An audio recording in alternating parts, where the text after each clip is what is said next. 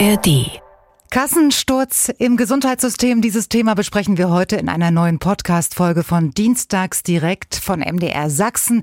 Den Podcast finden Sie jede Woche neu in der App der ARD Audiothek. Denn man hat ja das Gefühl, äh, es gibt nur noch Baustellen in unserem Gesundheitssystem. Ganz vorn die geplante Krankenhausreform, dann der Personalmangel bei Ärzten und Pflegekräften. Die Apotheker sind momentan auch eher unzufrieden. Und wenn es am Ende besser werden soll, werden die Beiträge der Versicherten wahrscheinlich wahrscheinlich wieder steigen müssen. Darum geht's in unserer neuen Podcast-Folge und das sind unsere Gäste. Dr. Ralf Schönherr ist kaufmännischer Vorstand der Diakonissen, ah, das ist ein schweres Wort, Diakonissenanstalt Dresden und Nieske. Schönen guten Abend. Schönen guten Abend. Marius Mildens ist bei uns, der Geschäftsführer der AOK Plus Sachsen und Thüringen. Schönen guten Abend. Schönen guten Abend. Dr. Stefan Meyer ist uns zugeschaltet. Er ist der Landrat vom Landkreis Görlitz. Zugeschaltet aus Görlitz. Schönen guten Abend. Einen schönen guten Abend. Göran Donner, der Vizepräsident der Sächsischen Apothekerkammer, ist ab 21 Uhr dann uns zugeschaltet. Und Annika, 31 Jahre alt aus Dresden und Adam, 38 Jahre alt aus Dresden, sind ebenfalls bei uns. Beide haben eine Krebsdiagnose. Hallo. Schönen guten Abend. Annika, wir beginnen einfach mal ja. mit Ihnen. Sie sind Krebspatientin. Wie lange schon? Ich habe meine Diagnose im September 2019 bekommen. Also sind jetzt ja, knapp dreieinhalb Jahre rum sozusagen. Mhm. Ich habe einen triple-positiven Brustkrebs mit Gendefekt. Ähm, genau, das ist so für alle, die jetzt nicht ganz so tief drin stecken, so noch ganz okay. Es ist nicht die schlimmste Variante an Brustkrebs, aber auch nicht so der klassische. Also sage ich mal, ich habe so die behandelbare Mitte gefunden. Mhm. Und genau. wie, wie erinnern Sie sich an diesen Tag 2019? äh, eine interessante Situation. Also ich hatte es selber getastet. Ähm, genau, und dann hat man so diese Tage von, na, mal gucken, äh, was passiert. Und zu dem Zeitpunkt wusste es auch noch niemand. Also ich habe gesagt, wenn ich es jemandem sage, dann, wenn es soweit ist. Ähm, Genau, und saß dann im Endeffekt im Büro, als meine ambulante Gynäkologin mich dann angerufen hat und gesagt hat, ich möge doch gerne mal vorbeikommen. Und genau, ich hatte aber schon ganz schon intuitiv, wusste ich das schon, dass das wahrscheinlich so sein wird. Genau, ich hatte ähm, durch meine Ausbildung wusste ich so ein bisschen ungefähr was über Krebs. Ich bin Logopädin und im selber medizinischen Bereich tätig und dadurch ähm, wusste ich das so circa, worüber wir da reden. Und ähm, ja, irgendwie zusammen mit Intuition hatte ich das dann schon geahnt und es war dann im Endeffekt auch so. Genau. Und danach bin ich sozusagen aus dem Büro gegangen und äh, nicht zurückgekommen. Genau, war dann sozusagen sofort krankgeschrieben um, und war innerhalb von ein paar Stunden raus aus meinem 27-jährigen Dresden-Neustadt Aktivleben. Mhm. genau. ähm, wie ähm, wie hat sich das für Sie angefühlt? Weil für Ärzte und Pflegerinnen und Pfleger gehört es ja, so schlimm das jetzt klingt, mhm. auch zum Tagesgeschäft. Ähm, war da viel Empathie äh, im Spiel oder hätten Sie sich gewünscht, man wäre äh, empfindsamer mit Ihnen umgegangen? Wie war das? Wie, wie müssen wir uns das vorstellen? Ähm, also meine Gynäkologin hat das sehr gut gemacht.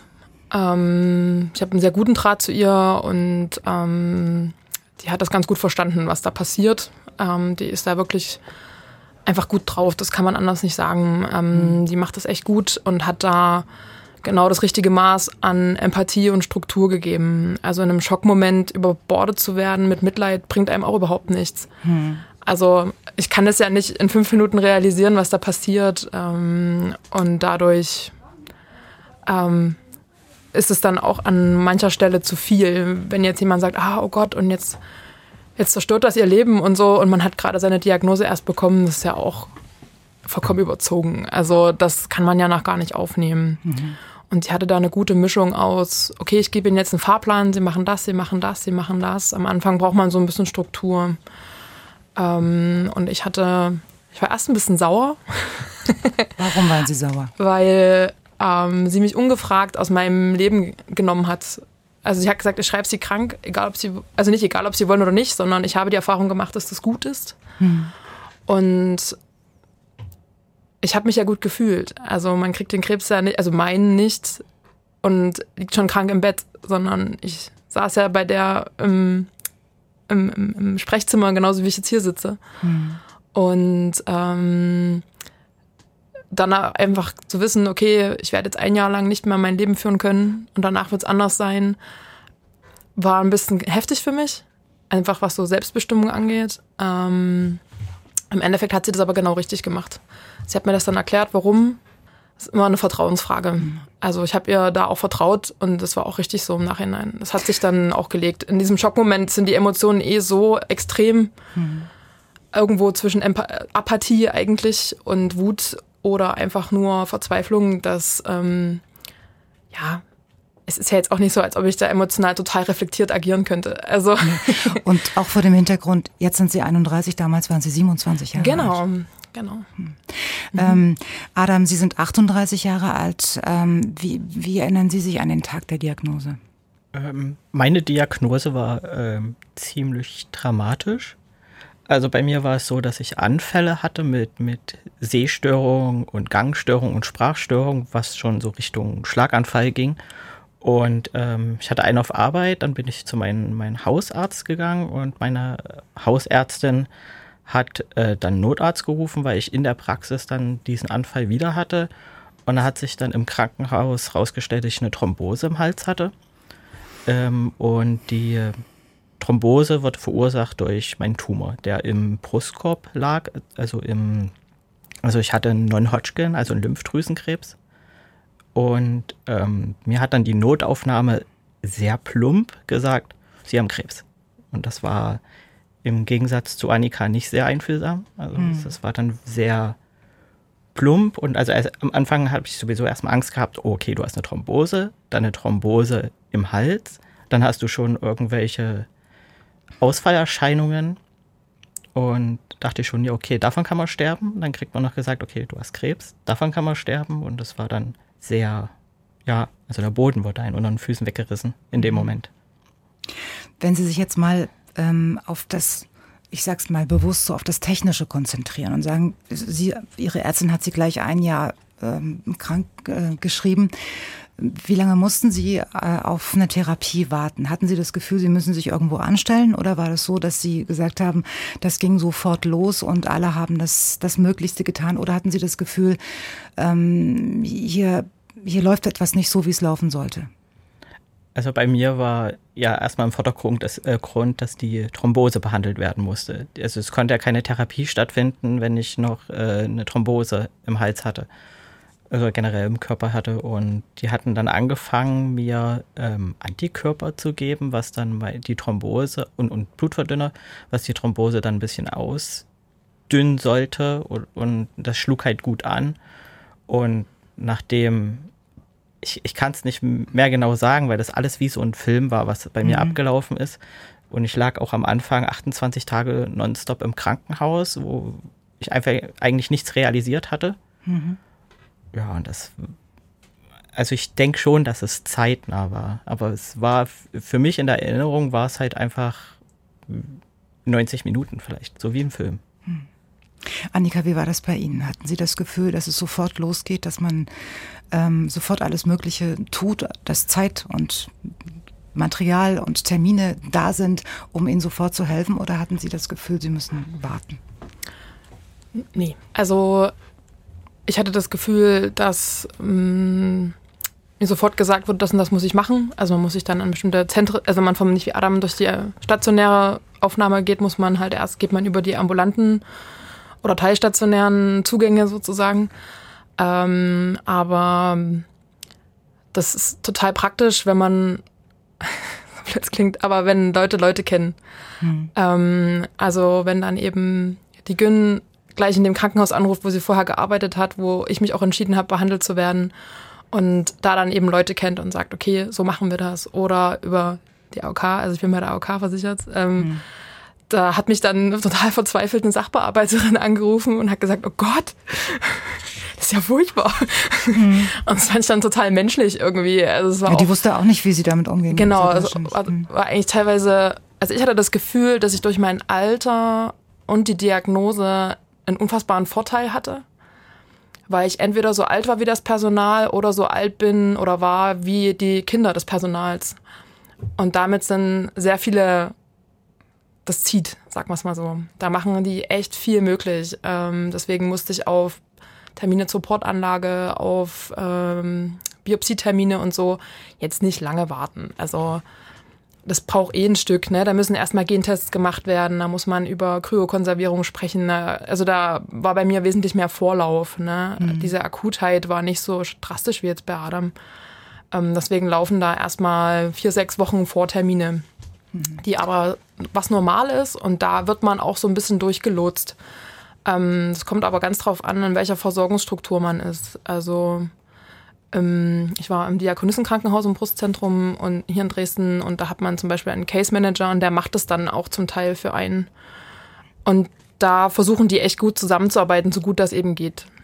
Adam, Sie sind jetzt 38 und Sie waren wie alt bei der Diagnose? Also meine Diagnose habe ich ähm, im Februar 2020 bekommen. Also, also vor 35. drei Jahren. Vor drei genau. Jahren waren Sie 35. Haben auch Sie den Eindruck, äh, dass ähm, jüngere Erwachsene mit einer Krebs, Krebsdiagnose mh, hm, anders behandelt werden als ältere Menschen? Hm, vom, vom Ärzten, man wird ein bisschen mehr an die Hand genommen. Also auch so ein bisschen, wie Annika schon sagte, so, na nicht in Watte gepackt, aber man wird schon ein bisschen, weil man ja noch nicht so viel Erfahrung hat und auch noch, es klingt vielleicht jetzt blöd, mehr Lebenserwartung hat mhm. als jetzt vielleicht ein Patient, der schon 85 ist. Ja. Und aber also einfacher vielleicht, aber ja, doch schon, vielleicht schon. Ja. Okay. Ähm, Annika, Sie sind Chefin des Vereins Junge Erwachsene mit Krebs. Ähm, also Chefin nicht. Sondern? nee, ähm, Adam und ich, wir leiten den Treffpunkt hier in Dresden zusammen. Das ist eine übergeordnete. Also Sie haben irgendwie den Hut auf. Na, wir machen das zusammen. Genau. genau. Okay. Ähm, warum haben Sie diesen Verein gegründet und, und, und was haben Sie sich zur Aufgabe gemacht? Ähm, also wir haben den an sich nicht gegründet. Ähm, die über, uns übergeordnet ist eine Stiftung in Berlin. Mhm. Die Stiftung für junge Erwachsene mit Krebs. Und die kümmern, haben sozusagen Treffpunkte in ja, im Endeffekt alle, wo jemand jemanden braucht. Mhm. ähm, und da gibt's eben dann ein Team, das diese Selbsthilfegruppen eben organisiert, also die Orga-Teams. Und ähm, wir haben das dann übernommen vor Gott, anderthalb Jahren. Irgendwann. Dezember 21. Genau, so mitten in Corona. Mhm. Ähm, man muss tatsächlich sagen, dass das vorher von der Struktur her sehr, sehr eingeschlafen war. Also ich glaube, Corona hat vielen Selbsthilfegruppen echtes Genick gebrochen. Ähm, das Gute ist, dass man bei jungen Leuten dann wenigstens über Social Media ein bisschen Erreichbarkeit erzeugen kann. Also Sie, Sie genau. treffen sich, äh, Sie reden ähm, mit Menschen, denen es genauso geht wie Ihnen und teilen sich Ihre Erfahrungen wahrscheinlich? Zum Teil. Also wenn wir, wenn wir Leute finden, äh, die sich mit uns treffen wollen. Ja, okay. Also genau. das, das jetzt einfach mal ähm, nebenbei noch gesagt, wie Sie Annika erreichen können. Das erfahren Sie, erfahren Sie übrigens äh, auf mdrsachsen.de auf unserer Dienstagsdirektseite. Äh, wenn Sie jetzt äh, die Jahre Revue passieren lassen, auch vor dem Hintergrund dieser Sendung, mh, hm, was, wie, wie würden Sie ähm, das deutsche Gesundheitssystem beurteilen? Vielleicht haben Sie ja auch schon mal über den Tellerrand geschaut und mal geguckt, wie es woanders läuft. Haben Sie sich gut aufgehoben gefühlt oder haben Sie äh, Kritikpunkte, wo Sie sagen, da müsste noch was gemacht werden und das läuft nicht rund bei der Versorgung jetzt ganz speziell in Ihrem Fall? Also ich finde, ähm, was die Behandlung während auch während der Corona-Zeit fand ich im Krankenhaus, das wurde eigentlich super gemacht und das wurde auch versucht super umzusetzen. Also ich war in Friedrichstadt hier in Dresden mhm. in Behandlung, ähm, immer stationär. Das lief eigentlich gut. Was ich so ein bisschen, wo auch äh, das Krankenhaus Probleme hatte, ein bisschen auch Angst hatte, war das mit der medizinischen, also mit den Medikamenten, mit der Versorgung. Das war, war teilweise sehr lückenhaft. Ich musste äh, anderthalb Jahre einen Dauerantibiotika nehmen. Ja was für Erwachsene nicht lieferbar war und ich musste ein Medikament für Kinder nehmen als Saft und das halt dann höher dosiert und das war dann auch sehr schwierig zu bekommen, dass ich teilweise manchmal lange warte, warten musste, bis ich mein äh, Antibiotika bekommen habe aus der Apotheke und ähm, auch was während der Corona-Zeit sehr schwer war, war ähm, die Regelung mit einem Desinfektionsmittel. Also ich wurde im, im, in Apotheken ausgelacht, als ich gefragt habe, ob ich äh, Desinfektionsmittel bekommen kann. Und das brauchte ich ja während ähm, der Akutbehandlung, weil ich war ja Risikopatient, meine Leukozyten waren ja sehr stark gesunken und das war aber teilweise nicht möglich, hm. da ein Desinfektionsmittel zu bekommen. Nicht mal Wunddesinfektionsmittel, was ich hm. brauchte für OP-Narben oder sowas. Wie läuft es jetzt mit der Versorgung mit Medikamenten?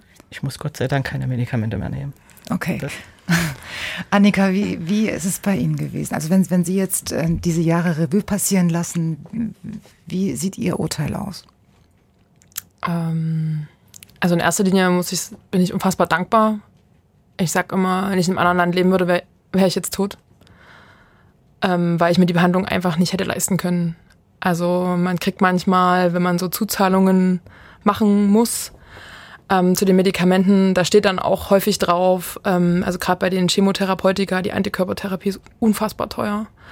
Ähm, und meine OP-Rechnung habe ich ja nie gesehen, aber schon nur die Medikamente, also es ist teilweise unfassbar, was das kostet. Und das hätte sich, also der hätte, das wäre einfach nicht gegangen. Also es hätte. Was haben Sie denn zuzahlen müssen, wenn ich fragen darf?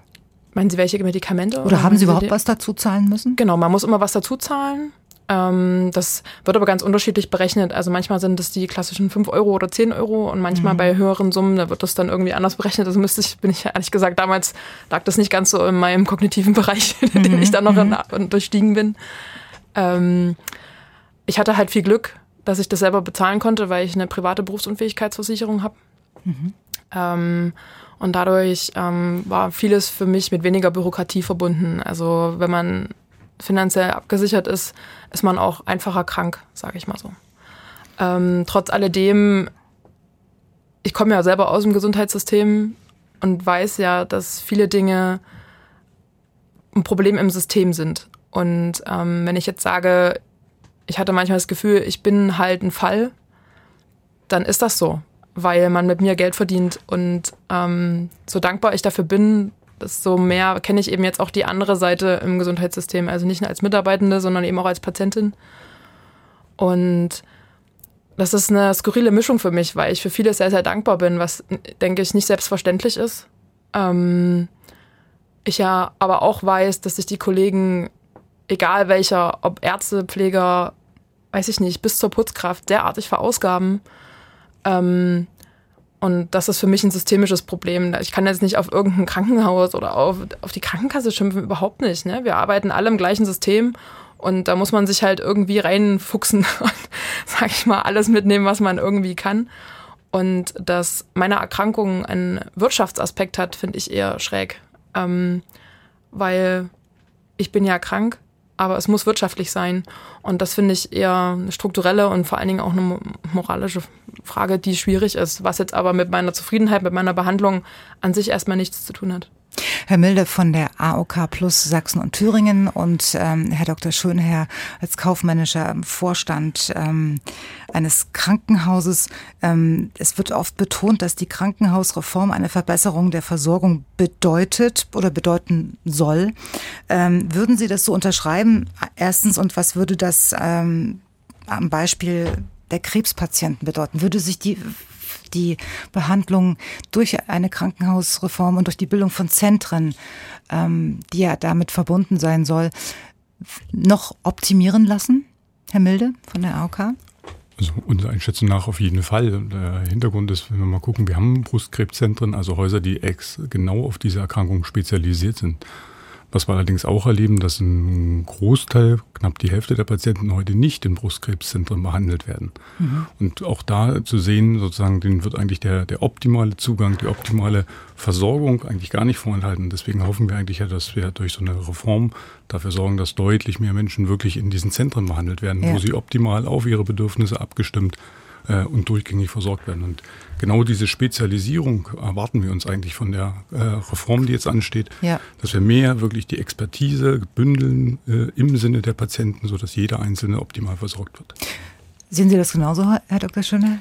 Das, ich komme zwar nur von Krankenhausseite, aber ich sehe es genauso auch wie die Krankenkassen. Ähm, diese Zentrenbildung, speziell im onkologischen Bereich, also bei Krebserkrankungen, ist ja ein Trend, der schon sehr lange auch in Deutschland ähm, verfolgt wird. Allerdings ist es genauso wie Herr Milde sagt, werden bisher nicht alle Patienten in Zentren behandelt.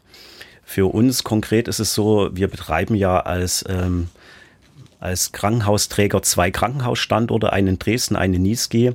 Es sind beides kleinere Krankenhäuser, aber selbst wir haben schon seit fast 20 Jahren äh, den Trend verfolgt, auch uns im onkologischen Bereich spezi zu spezialisieren, sodass wir auch zum Beispiel fünf Krebszentren mit verschiedenen Ausrichtungen auch vorhalten können, weil wir auch die Vorteile auch für ein kleines Haus sehen, da eine sehr gute Patientenbehandlung anbieten zu können. Und es knirscht ja schon seit längerem im Gesundheitssystem. Dazu kommt die geplante Krankenhausreform.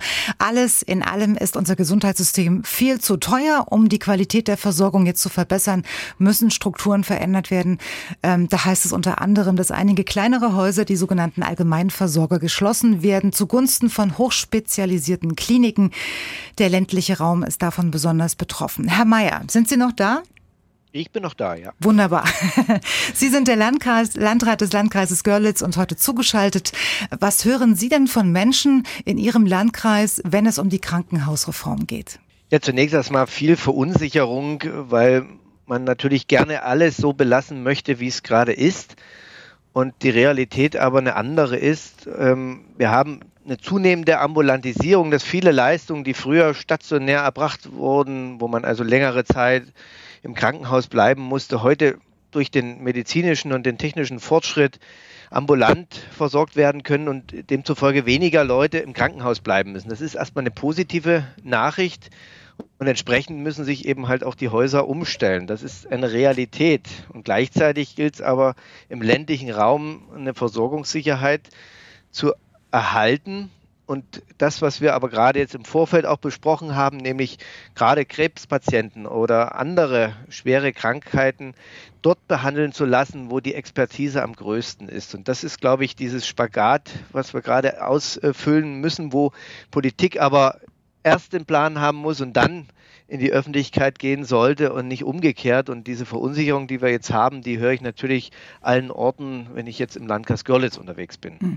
Wie zukunftssicher sind dann die Krankenhäuser in städtischer Trägerschaft Zittau oder Ebersbach? Das ist eine ganz schwierige Frage, weil das, was ich eingangs beschrieben habe, trifft äh, nicht nur unseren Landkreis, das ist eine deutschlandweite Entwicklung und äh, wir brauchen dahingehend eine stabile Grundversorgung und Vorhaltepauschalen, um eben halt diese Strukturen aufrecht zu erhalten, auch wenn sie sich verändern müssen. Sie müssen ambulanter werden, aber gleichzeitig braucht es eben auch Fachpersonal, es braucht äh, die medizinische Technik, es braucht auch Betten weiterhin und die müssen auch unter wirtschaftlichen Gesichtspunkten betrieben werden können. Mhm. Wie sieht es bei Ihnen mit Fachkräften aus, sowohl äh, bei den Ärzten als auch bei den Pflegekräften? Auch das ist eine große Herausforderung, weil wir natürlich überall in allen Bereichen mittlerweile tatsächlich einen Arbeitnehmermarkt haben und wir um die klugen Köpfe ringen. Und gerade im medizinischen Bereich ist es ja auch so, dass sich junge Medizinerinnen und Mediziner auch in ihrer Fachrichtung weiterentwickeln wollen und demzufolge brauchen sie auch eine gewisse Fallzahl um weiterzukommen. Und das ist halt dann bei Regelversorgern eher schwierig. Und äh, gleichzeitig ist es aber auch im nichtärztlichen Bereich auch so ein Thema, dass äh, auch veränderte Arbeitswelten gefragt sind. Wer will unbedingt gerne in Schichten 365 Tage im Jahr arbeiten gehen? Da haben sich auch die Arbeitswelten etwas verändert und demzufolge ist es teilweise auch nicht so attraktiv, auch wenn es relativ gut bezahlt wird. Aber wir müssen halt in diesem ganzen System auch feststellen, dass der ländliche Raum dort eben schwierigere Karten hat als die großen Ballungszentren, mhm. wenn es um die Fachkräfte geht. Welche, welche, welche Chancen bietet denn äh, vielleicht sogar diese Krankenhausreform, die geplante, ähm, für den ländlichen Raum, für Ihren Landkreis? Ja, ich sehe eben die Chance darin, dass wir auch aufgrund dieser Situation uns Gedanken machen müssen, wie kann man mit ähm, besseren Systemen, was eben halt auch ambulant und stationär verzahnt, auch die niedergelassenen Ärzte und die Klinikstandorte besser zusammenbringt, attraktiver sein für Leute, die eben sagen, ich äh, will eben mich nicht unbedingt niederlassen, weil man heutzutage als Ärztin im niedergelassenen Bereich auch Manager sein muss, Betriebswirt äh, quasi sein muss. Und wenn man aber die Chance hat, im ländlichen Raum zu versorgen, weil man da auch herkommt oder weil man auch eben die Vorteile auf dem Land zu leben genießen möchte und aber in ein Anstellungsverhältnis in einem kleineren Krankenhaus dann geht, dann ist das vielleicht ein Modell, wo man eben durch dieses sektorenübergreifende auch mal vor die Lage kommt und Dinge ausprobiert. Wir wollen beispielsweise auch schauen, dass wir Ärzte entlasten, indem wir nicht ärztliches Personal in der Fläche auch mit Telemedizin ausstatten, dass man eben halt auch eine Diagnose äh, oder eine Einschätzung im Bereich von einer älteren Dame zu Hause machen kann und der Arzt wird äh, hinzugezogen und kann eine Einschätzung treffen, muss selber nicht unterwegs sein. Also mit solchen Ansätzen ähm, und Innovationen, glaube ich, kann uns es gelingen, auch attraktiv zu bleiben. Äh, bei dem Stichwort Krankenhausreform reagieren viele sehr skeptisch. Also Sie sagten es ja eben selbst, also am besten sollte alles so bleiben, wie es ist, wird es aber nicht. Ähm, kommen wir mal zu den, zu den guten Nachrichten, die jetzt schon ähm, rund um die Krankenhausreform entstehen, nämlich zum Beispiel des Krankenhauses in Niesky. Da kann man sehen, dass sie schon jetzt gut aufgestellt sind. Äh, sie sind sozusagen schneller gewesen als die anderen. Ähm, liegt es an Ihnen als Landrat, Herr Mayer, oder an Herrn Dr. Schönherr, dem kaufmännischen Leiter? Ich glaube, es ist immer ein Zusammenspiel von allen Akteuren. Wir müssen eben halt es auch äh, lernen, über den Tellerrand zu schauen und nicht immer nur das eine lokale Haus zu sehen, sondern auch guck, zu gucken, was habe ich in der Region an Potenzial und wie kann ich das am besten miteinander auch verzahnen. Das ist wichtig und auch in der Kommunikation muss man den Menschen die Ängste nehmen und sagen, wir erhalten die Versorgung vor Ort, aber sie wird sich anders darstellen als bisher. Und das ist, glaube ich, wichtig, dass wir da alle an einem Strang ziehen und auch in der Kommunikation diese Fakten zwar benennen, aber eben halt nicht verunsichern, sondern klar machen, Strukturen werden sich verändern, aber sie werden dennoch erhalten bleiben. Sagen Sie uns doch mal in drei Sätzen, was in Niski passiert ist. Ja, in Niski ist eben halt äh, passiert, dass man eine gute und enge Verzahnung auch Richtung Dresden hinbekommen hat, dass man eben es schafft, im ländlichen Raum präsent zu sein, auch mit einem stationären Haus und gleichzeitig aber auch die ja, spezialisierten Strukturen in einem größeren Umfeld zu nutzen und damit eigentlich für die Patienten die beste Versorgung sicherzustellen. Und das ist ein Erfolgsmodell, was, äh, glaube ich, Schule machen kann und wo auch, glaube ich, jeder Patient bestrebt ist, wenn er krank ist, die bestmögliche Versorgung zu bekommen und äh, wenn er die bekommen hat, dann vielleicht auch wieder im ländlichen Raum für die Nachsorge oder für Folgebehandlungen dann äh, wieder zurückzukehren. Und das mhm. ist mit Niski ganz gut gelungen. Herr Dr. Schönherr, ähm, wenn es heißt, dass Sie der kaufmännische Vorstand der Diakonissenanstalt Dresden sind, ist das ja nur die halbe Wahrheit. Sie sind ebenfalls Mitglied der Krankenhausleitung äh, im Diakonissenkrankenhaus Dresden und im Krankenhaus Emmaus. Habe ich das richtig ausgesprochen? Kann Fast. normalerweise Emmaus. Emmaus, genau. In Niski. Ein kleines, aber wichtiges Haus im ländlichen Raum. Äh, und Sie haben mir im Vorfeld schon verraten, ähm, mit dem Alleinstellungsmerkmal, dass das, das erste, der erste fertiggestellte Neubau nach der Wende ist. Ne? Also Sie ja. waren ja damals schon schnell. Und vielleicht können Sie uns mal sagen, was sich in den letzten Jahren bei Ihnen im Haus verändert hat, dass Sie sagen können, wir wissen schon, wie diese Krankenhausreform vonstatten gehen kann. Also vielleicht noch zwei Vorbemerkungen. Zum einen, diese Funktion als Vorstand habe ich erst seit Januar diesen Jahres äh, inne. Das heißt, vieles, was ich erzähle, habe ich nicht selber miterlebt. Natürlich haben meine Vorgänger gemacht. Zu dem Krankenhausstandort Niesky ist vielleicht noch ganz wichtig zu wissen, das war ein eigenständiges Krankenhaus von einer Diakonissenanstalt dort getragen und 2015 wäre das wahrscheinlich auch ähm, insolvent gegangen oder wäre von der Bildfläche verschwunden. Und äh, wir haben dann von Seiten Dresden, weil wir eine ähnliche Einheit sind, also eine, auch eine Diakonissenanstalt aus einem eigenständiger Verein, haben quasi die Betriebsführung für dieses Krankenhaus 2015 übernommen. Und seitdem betreiben wir quasi ich sag mal, ein Krankenhaus mit zwei Standorten. Wir haben also den Standort Dresden und den Standort Niesky. Das heißt also, Niesky ist also in dem Sinne kein eigenes Krankenhaus mehr und dadurch können wir es auch wirtschaftlich führen. Das heißt, wir haben dort verschiedene mh, Verwaltungsfunktionen, verschiedene Technikfunktionen werden von Dresden und von Niesky gemeinsam betrieben. Das erstmal so vom Hintergrund her. Mhm. Und was bieten Sie jetzt an diesem Gesundheitszentrum an? Genau. Also was hat sich verändert in der Zeit? Äh, es war klar, wir können das Krankenhaus natürlich nur übernehmen, wenn wir Strukturen anpassen. Und wir haben von Anfang an gesagt, wir müssen dort gemeinsam nach einer sinnvollen Lösung führen und haben versucht, mit den wichtigsten Akteuren, das ist zum einen die Krankenkassenseite, federführend war es die AOK Plus, aber auch mit dem Sozialministerium, die im Endeffekt auch die Planungs- und Hoheitsbehörde für die Gesundheitsversorgung in Sachsen sind, gemeinsam ein Projekt aufzusetzen, das hieß, heißt auch unter dem Titel Lokales Gesundheitszentrum Niski. Und unter diesem Titel ist es uns dann gelungen, in, in, also seit 2015 dort äh, ambulant und dann speziell auch ähm, in der Verzahnung ambulant-stationäre Strukturen aufzubauen. Woran man es am besten vielleicht sehen kann, es ist dann mit sehr viel Mühen und auch einigen Widerständen gelungen, dort eine sogenannte Bereitschaftsdienstpraxis, die von niedergelassenen Ärzten, also nicht rund um die Uhr, aber sehr viel Zeiten besetzt wird, die im Krankenhaus zu etablieren. Das heißt, wenn ein Patient in Niski in Anführungsstrichen ins Krankenhaus kommt äh, und das sind jetzt nur leichte Erkrankungen, dann wird er von dort den niedergelassenen äh, Ärzten als Akutfall behandelt. Wenn er schwerwiegend erkrankt ist, dann wird er von den Krankenhausärzten halt stationär oder behandelt im Sinne auch einer Notfallversorgung. Das ist sozusagen ein wichtiger Aspekt, also die Notfallversorgung, Akut- und Notfallversorgung. Und die zweite Seite, dass wir eben, kann sich so vorstellen, um das Krankenhaus drumherum verschiedene ähm, Facharztpraxen angeboten haben. Teilweise arbeiten dort zeitweise unsere Krankenhausärzte, also mein Chirurg, der vier Tage die Woche operiert, ist ein Tag in seiner in der Praxis, sieht dort eine, seine Patienten vor der Behandlung, nach der Behandlung und das ist dieser Aspekt, wie man die ambulant stationäre Behandlung in so einem Gesundheitszentrum ähm, anbieten kann. Hm. Äh, in diesem Zusammenhang, also wenn es um Notfall- und Akutversorgung geht, da wird ja oft gefragt, ob noch Schlaganfälle oder Herzinfarkte behandelt werden können in so einem Gesundheitszentrum. Ähm, denn dafür benötigen Sie ja so eine sogenannte Stroke Unit.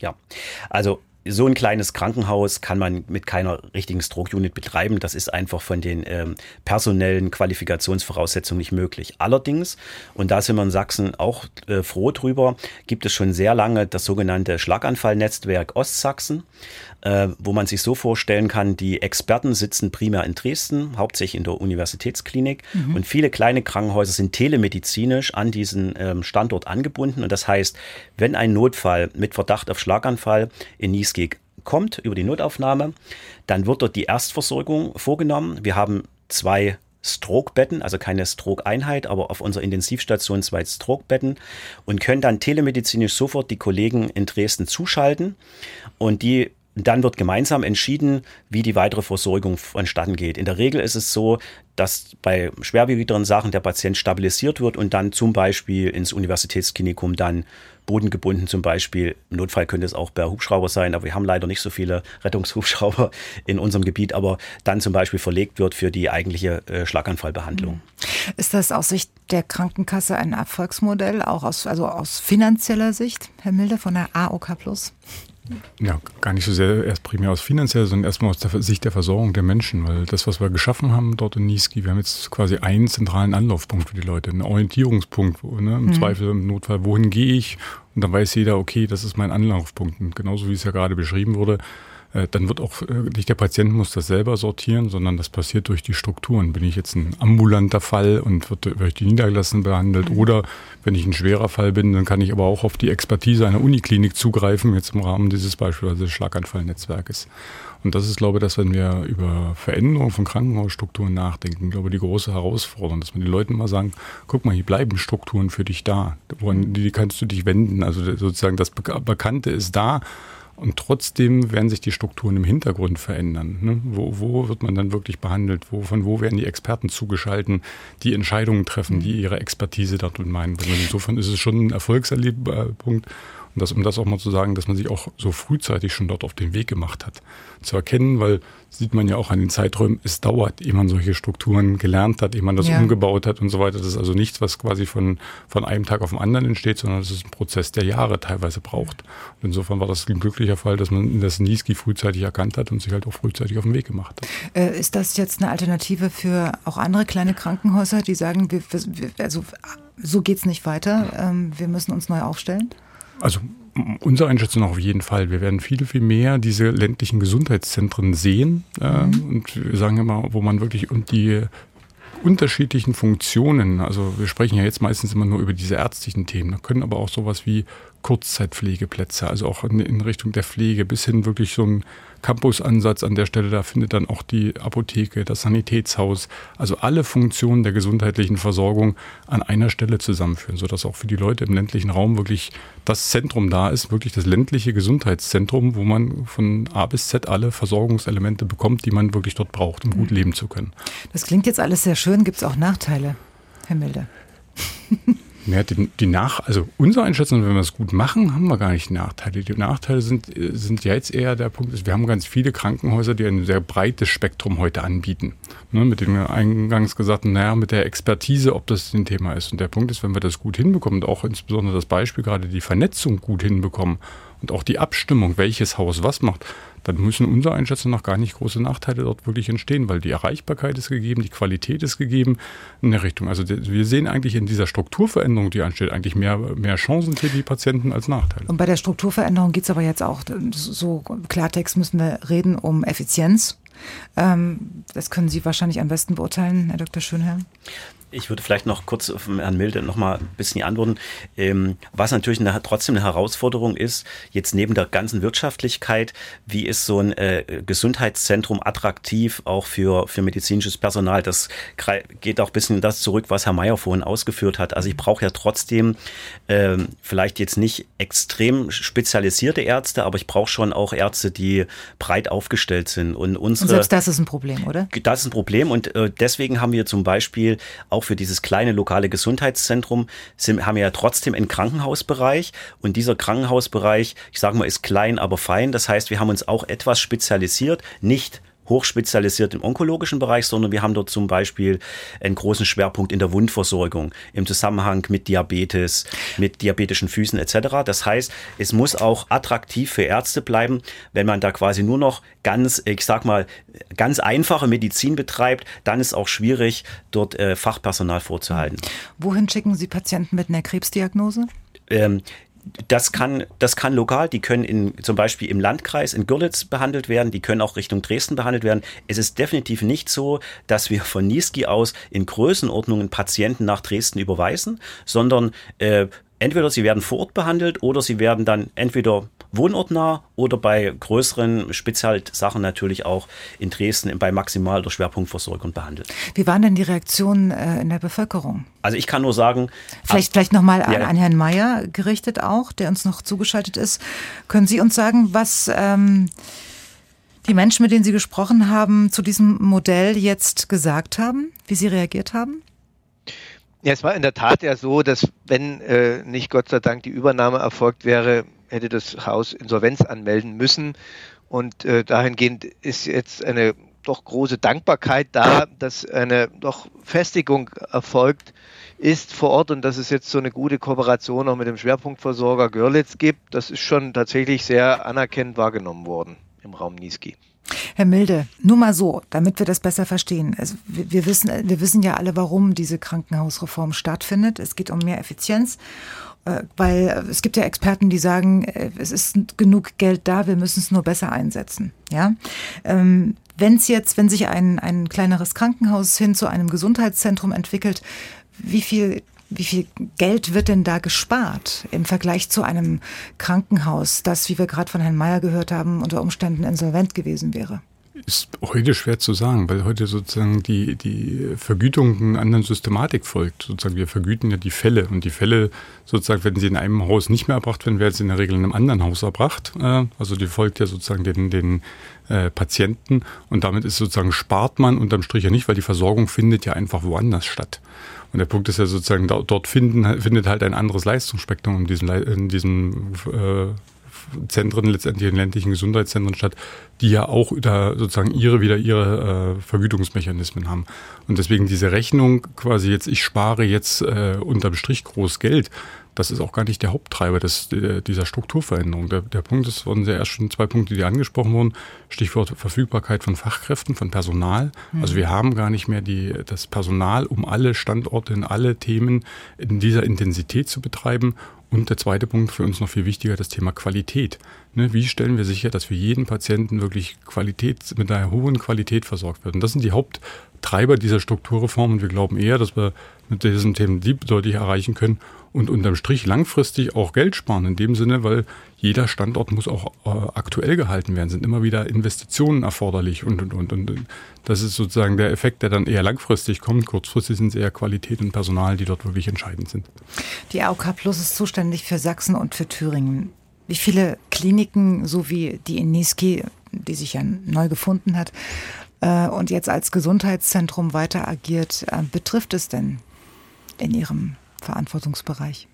Jetzt da eine genaue Zahl zu sagen, ist, ist schwierig. Das ist ja genau das, worauf jetzt alle drauf warten. Wann, was ja. kommt denn jetzt aus dieser Reform? Wer ist denn da davon? Aber wir ja. haben, wenn man mal schaut, sozusagen, was sind denn, wie viele Häuser sind denn in welchen Situationen, dann sprechen wir sicherlich von einer, von einer, ich sag mal, deutlich zweistelligen Zahl von Häusern äh, in, und das ist genau der, die Herausforderung, primär häufig im ländlichen Raum in der Richtung. Aber, und das ist ja auch der Punkt, in der Regel gibt es auch ich sag mal, Schwerpunktversorger anderer Häuser in der Nähe. Wenn man mal, mal schaut, sozusagen, neben Niski ist jetzt nicht, ich weiß jetzt nicht die Kilometeranzahl genau, aber bis Görlitz sind jetzt äh, äh, auch keine, keine äh, so großen Entfernungen, aber es sind Entfernungen. Ne? Und das ist so ein Thema, das war ja auch an vielen anderen Stellen. Wir haben ja auch noch mehr Krankenhausstandorte, die wir dort haben. Mhm.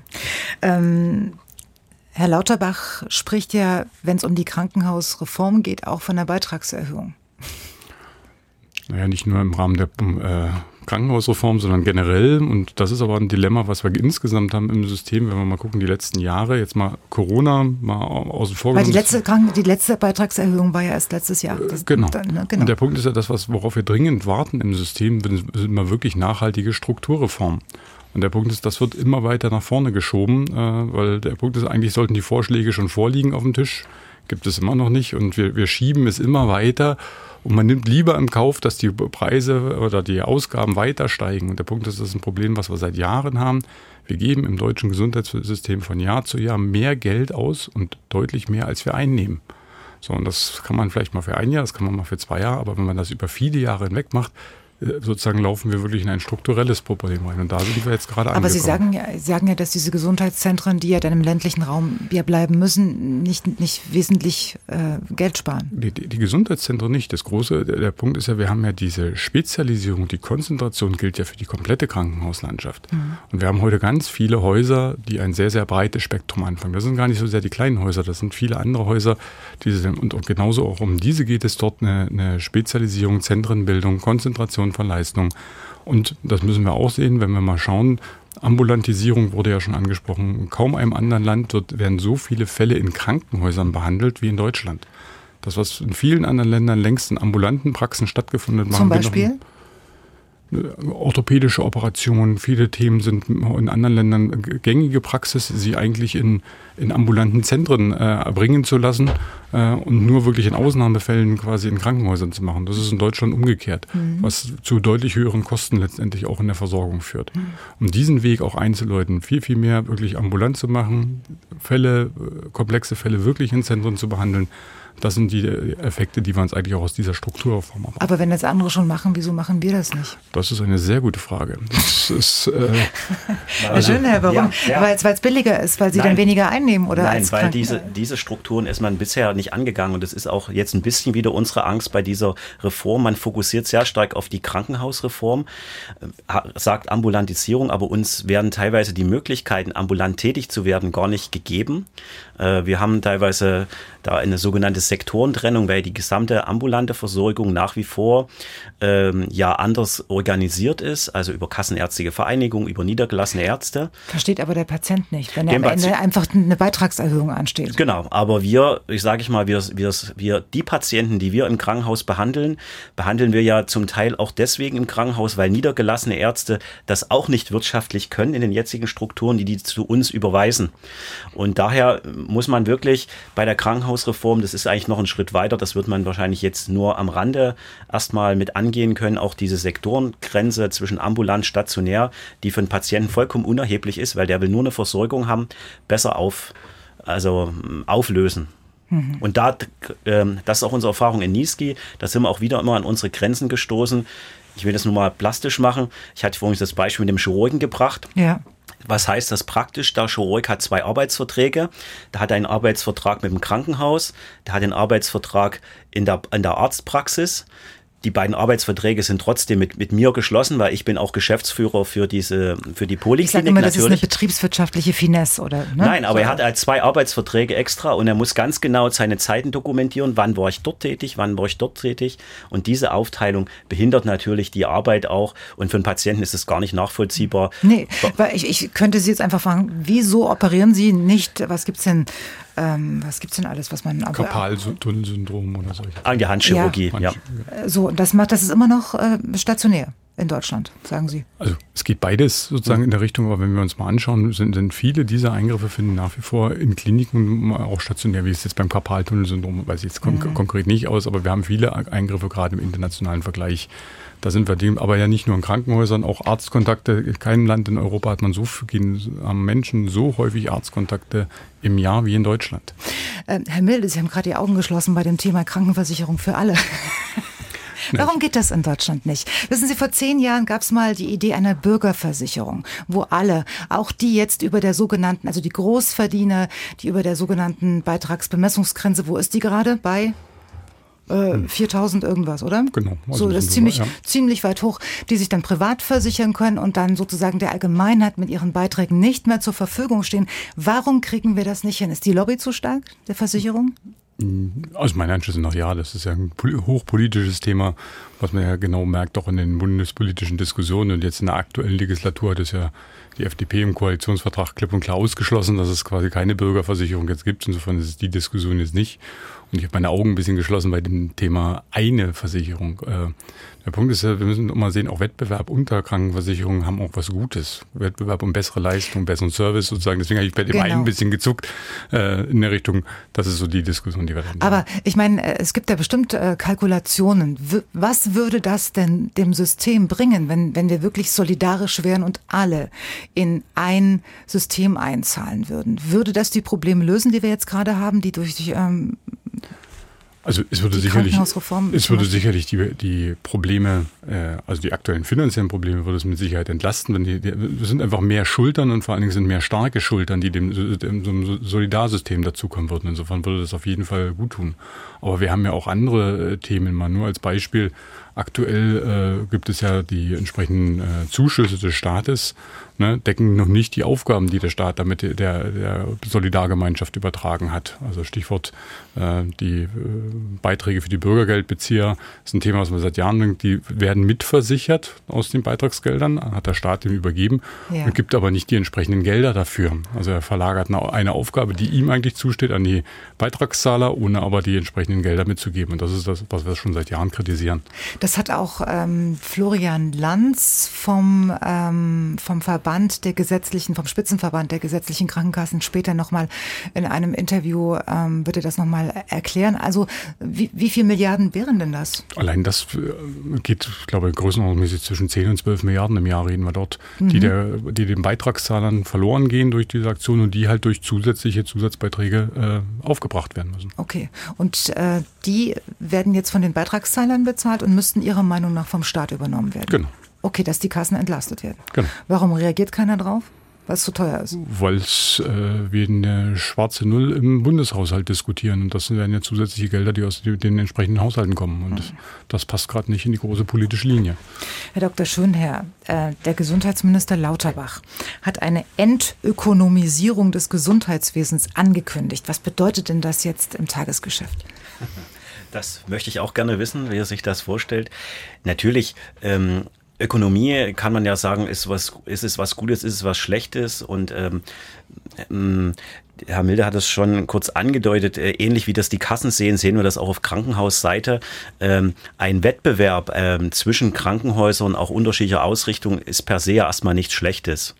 Ähm, weil das heißt ja nicht, dass man primär Wettbewerb betreibt, um irgendwie nur Geld zu verdienen. Wir zum Beispiel äh, sind ja ein frei gemeinnütziger Träger, also wir sind gemeinnützig und alles, was wir in Anführungsstrichen an Überschüssen erwirtschaften, investieren wir sofort wieder in die Gesundheitsversorgung hinein. Natürlich, das ist bis in die Diskussion. Es gibt ja auch durchaus viele private Träger im, äh, im Gesundheitswesen, die, der man unterstellen könnte, dass sie an vielen Stellen da auch unterwegs sind, um wirklich Geld zu verdienen. Äh, und das, das war, ist ja so, das ist ja kein Geheimnis. Nö, ne? und das war in der Vergangenheit auch mhm. gut möglich, aber wir sehen jetzt zum Teil schon die Tendenzen, dass sich private Träger an der einen oder anderen Stelle aus der Versorgung zurückziehen, weil einfach keine Gewinne mehr zu erwirtschaften sind. Was bedeutet denn das für, für die Patientinnen und Patienten, wenn sich private Träger da äh, zurückziehen? Ist das ein Nachteil? Ist das ein Vorteil? Wie, wie müssen wir das einordnen? Das kann in beide Richtungen gehen. Der, der Nachteil könnte halt sein, dass eben so eine, so eine ländliche Versorgung, wenn wir wieder auf das Thema zurückkommen, dann natürlich von dem privaten Träger eher äh, schwerer angegangen wird. Der sich in der Vergangenheit haben sich private Träger zum Beispiel eher auf Krankenhausbereiche spezialisiert oder ausgerichtet, die halt eher lukrativ waren, wo man halt relativ einfach äh, wirtschaftlich Geld verdienen konnte. Und das ist natürlich eher eine Schwierigkeit dann, wo man eher Versorgungsdefizite dann in der Zukunft in diese Richtung entwickeln würde. Wissen Sie, ich habe da auch drüber nachgedacht, Entökonomisierung, ja. Ähm, könnte ja zum Beispiel auch heißen, wenn man nicht mehr so aufs Geld gucken muss, dass man da ähm, dass automatisch alles noch teurer wird. Genau. Oder? Also deswegen ja der, der Begriff, also muss man sehen, sind ja mal diese politischen Begriffe der Entökonomisierung, ja. was eigentlich gemeint ist, dass ja. das System ja heute teilweise Anreize setzt. Das war ja das Thema Pflegekräftemangel, was wir haben, dieses Gehetztsein in dem System und so weiter, das rauszunehmen. Wir haben aber ganz an anderen Stellen, wo man mal wirklich drüber nachdenken muss, ob wir nicht wieder mal endlich ökonomische Grundprinzipien wieder einführen. Mal nur als Beispiel, wenn neue patentgeschützte Arzneimittel auf den Markt kommen, darf der Anbieter sich früher in dem ersten, jetzt mittlerweile im ersten halben Jahr den Preis selber frei wählen. Also ich bringe ein Produkt auf den Markt und kann selber entscheiden, wie viel Geld mir dafür zu bezahlen ist und die Krankenkassen müssen diesen Preis bezahlen. Das hat mit Ökonomie nichts mehr zu tun. Das hat die Politik eingeführt, damit auf dem deutschen Markt möglichst schnell Medikamente eingeführt werden. Aber in dem ersten, mittlerweile halben Jahr, können sich die Hersteller die Preise neu frei wählen. Was hat dazu geführt? Vor noch einigen Jahren hat der durchschnittliche Preis sozusagen von neuen Medikamenten bewegte sich um die 900 Euro. Wir sprechen jetzt, wenn man den Dreijahresdurchschnitt nimmt, in der Größenordnung pro für die neuen Medikamente um die 50.000 Euro was neue Medikamente kosten. Hm. Wir haben eine enorme Preisentwicklung in diesem Segment. Hat völlig die Öko also Ökonomie. Können, nichts machen? können wir nichts machen. Ist politisch gewollt. Krankenkassen müssen bezahlen und die Ausgaben steigen enorm. Und deswegen würden wir uns an solchen Punkten eher mehr Ökonomisierung wieder wünschen. Natürlich bei denen, wo es auf die zulasten der Beschäftigten geht, da können wir das auch unterstützen. Aber wir haben an vielen Stellen haben wir Baustellen im System, wo es eigentlich mehr Ökonomie bräuchte. Das ist ein gutes Stichwort, Medikamente, Ökonomie und Geld. Ähm, jetzt sagen auch noch die Apotheker, dass sie in einer ähm, schwierigen finanziellen äh, Situation sind. Göran Donner, der Vizepräsident der Sächsischen Apothekerkammer, ist jetzt bei uns am Telefon. Schönen guten Abend, Herr Donner. Schön, schönen guten Abend. Herr Donner, ähm, Sie sind nicht nur der Vizepräsident der Apothekerkammer, sondern ähm, führen auch eine eigene Apotheke in Diepoldeswalde also Sie sehen, stehen selbst hinterm Ladentisch. Sie kennen das Geschäft. Vergangenen Mittwoch äh, haben Sie protestiert. Viele Apotheken ähm, haben einfach dicht gemacht und die Hauptforderung der Apotheker war pro verschreibungspflichtige Medikament wollen Sie künftig 12 Euro kassieren statt bisher 8,35 Euro. Warum so hoch? Das ist ganz schön viel. Ähm, ja, ich will gar nicht so sehr auf die Honorarerhöhung abstellen. Natürlich brauchen wir dringend mehr Geld. Es ist seit 2004 äh, nichts passiert im System. Wir haben 2012 mal 25 Cent äh, mehr bekommen, aber seit Anfang des Jahres müssen wir den äh, Kassenrabatt äh, ist erhöht worden. Wir zahlen also wieder mehr. Ich will aber ganz kurz nochmal auf diese Ökonomiegeschichte eingehen, weil ja. das System dort mittlerweile pervertiert ist. Und da muss ich dem Kollegen widersprechen. Ähm, die Ökonomisierung auf der Strecke hat dazu geführt, dass wir ähm, mittlerweile wirklich enormste Schwierigkeiten haben, die Leute noch zu versorgen. Und da lasse ich mir auch nicht, nicht reinreden. Ja, wir, wir seit 2004 schließen die Krankenkassen Rabattverträge mit äh, Herstellern ab. Das haben die ausgereizt, bis nichts mehr geht. Und jetzt sind wir total abhängig von äh, Lieferanten aus China, aus Asien überhaupt mhm. und sehen größte Probleme, beispielsweise akut äh, bei Penicillin, allerwelts Antibiotikum, was wir dringend bräuchten, was wir aber nicht bekommen. Und mag sein natürlich, dass die neuen Dinge ähm, wahnsinnig teuer sind. Ein halbes Jahr ist allerdings keine allzu lange Zeit. Und wenn man bedenkt, dass für ein neues Arzneimittel, was weiß ich, 15 Jahre geforscht werden, muss auch irgendwo die Gelegenheit bestehen, dass man diese Forschungsgelder wieder hereinbekommt. Aber grundsätzlich sage ich, dass wir tatsächlich bei den Generika, also bei den Nachahmerprodukten, ähm, dringend handeln müssen. Und da müssen, äh, das müssen auch die Kassen zugeben, dass es einfach zu viel äh, war, was sie da wollten. Und das hat im Übrigen auch Karl Lauterbach bestätigt. Würde ich, mal, würde ich mal einhaken, sehe ich, sehe ich ein Stück weit anders, weil die Verlagerung beispielsweise dieser Produktion nach Indien, nach China, wo das war alles vor den Zeiten der Rabattverträge. Das haben die Hersteller aus, aus dem Thema Shareholder Value damals ge gemacht, die Sachen zu verlagern. Und wir haben hinterher haben die Kassen gesagt, na komm, äh, ihr kauft es ganz billig in Fernost ein und verkauft es hier zu horrenden Preisen. Das war ah, auch der, der, das Thema.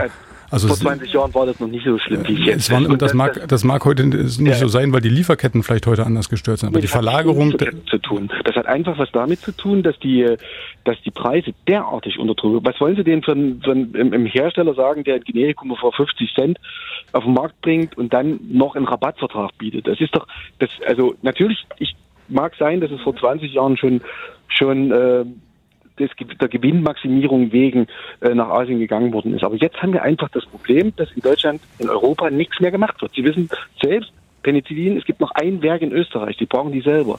Wir haben akute Versorgungsprobleme. Das lässt sich nicht mehr wegdiskutieren. Und das mhm. ist der Kapitalismus. Letztendlich ja. Ich will daran gar keine Kritik üben, das ist halt so. Aber wir müssen jetzt lang, langsam die Schraube wieder lockern, weil wir nicht mehr atmen können. Wir können nicht mehr versorgen. Genau. Also um, um damals den Punkt unterstützen wir. Ne? Der Punkt ist sozusagen wieder in Europa Produktionsstandorte anzusiedeln und so weiter. Ja. Das ist sicherlich ein Thema, was, wir, was wir absolut mit dem Blick nehmen müssen. Der Punkt ist, wir müssen gucken, dass wir... Ja, wie weit, wie weit äh, gibt es denn da schon Pläne? Also das wissen wir jetzt schon seit einem Jahr, dass wir da ein Problem haben oder seit...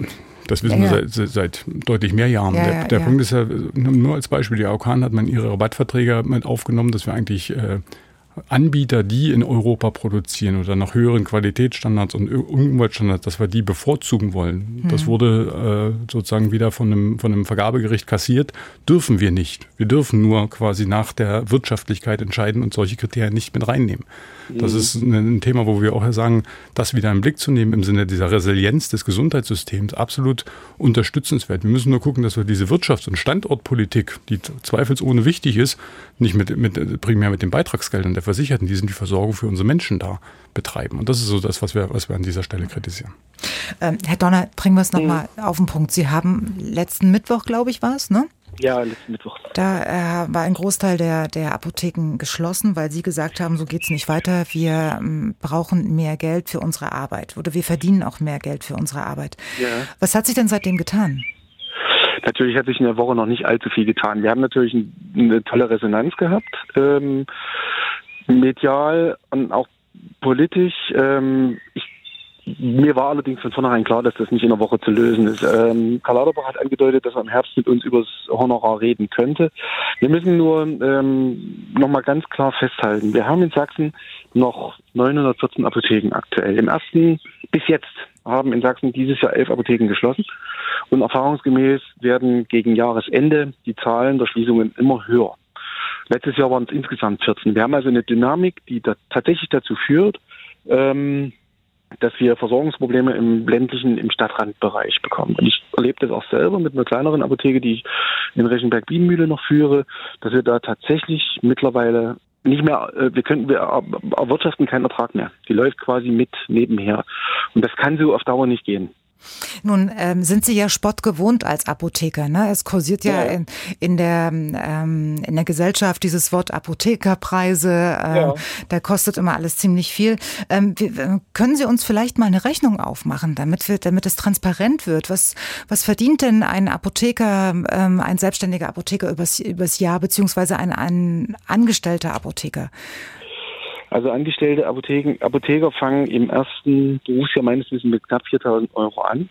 Das klingt zunächst erstmal viel, ist aber im Vergleich zu dem, was in anderen Industriebetrieben oder bei Ärzten bezahlt wird, relativ wenig. Bei selbstständigen Apotheken kann man das so genau gar nicht sagen, weil wir eben leider relativ große Betriebe haben ähm, mit Versand oder was weiß ich, mit Spezialversorgung, die relativ viel verdienen. Wir haben auch viel, viel mehr kleine Betriebe, wo es leider eben nicht mehr lang, wenn ich jetzt sage, eine Apotheke verdient, was weiß ich, 60.000, 100.000 oder 140.000 Euro, dann trifft das eben leider nicht auf den Durchschnitt zu. Fakt ist aber eins, die Kolleginnen und Kollegen würden nicht schließen, wenn sie entweder genug Geld verdienen würden oder wenn sie Nachfolger äh, hätten.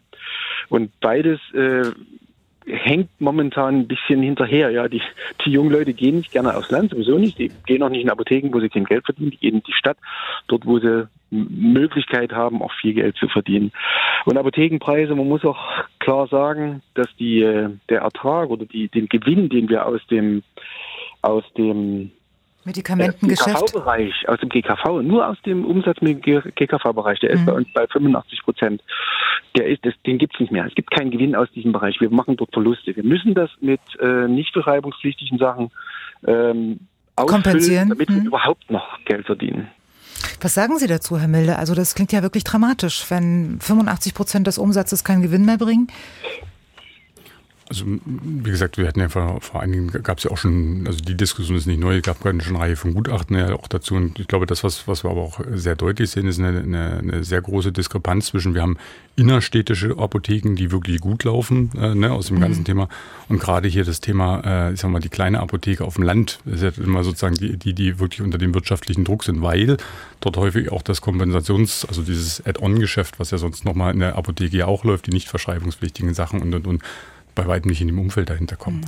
Wo sehen Sie denn als, als ähm, Spezialist ja, äh, in, in der gesetzlichen Krankenkasse, wo sehen Sie denn da ähm, Luft für die Apotheker? Wie, wie könnte denen denn geholfen werden? Oder welche Zukunft sehen Sie überhaupt für Apotheken in Deutschland? Na, der Punkt ist ja wirklich die Rolle des Apothekers mal als solches. Also wir müssen mal, ich weiß mal, in den Diskussionen, es klingt ein bisschen despektierlich, aber das sind ja Berufe mit einem hohen Ausbildungsstand. Ne? Das ja. sind wirklich Apotheker mit diesem pharmazeutischen Wissen und so weiter. Und äh, wir setzen aber häufig das Thema Stichwort Abgabe von Fertigarzneimitteln.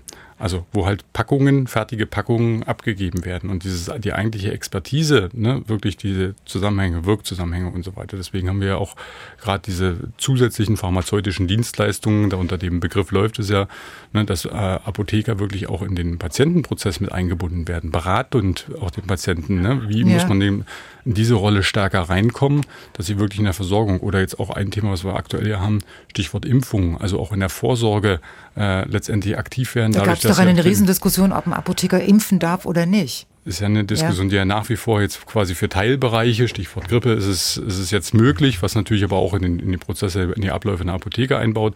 Aber diese neue Rolle, auch für die Apotheker, welche Rolle spielen sie eigentlich in der, in der Versorgung für unsere mhm. Patienten? Das ist ein wichtiger Prozess, äh, den wir angehen wollen, quasi nicht nur reduziert quasi auf die Rolle, gibt jetzt Fertigarzneimittel ab, sondern hat ja bei der Ausbildung noch viel, viel mehr Möglichkeiten in der Versorgung. Mhm. Herr Donner, sehen Sie das genauso? Möchten ja, Sie gern mehr klar. machen?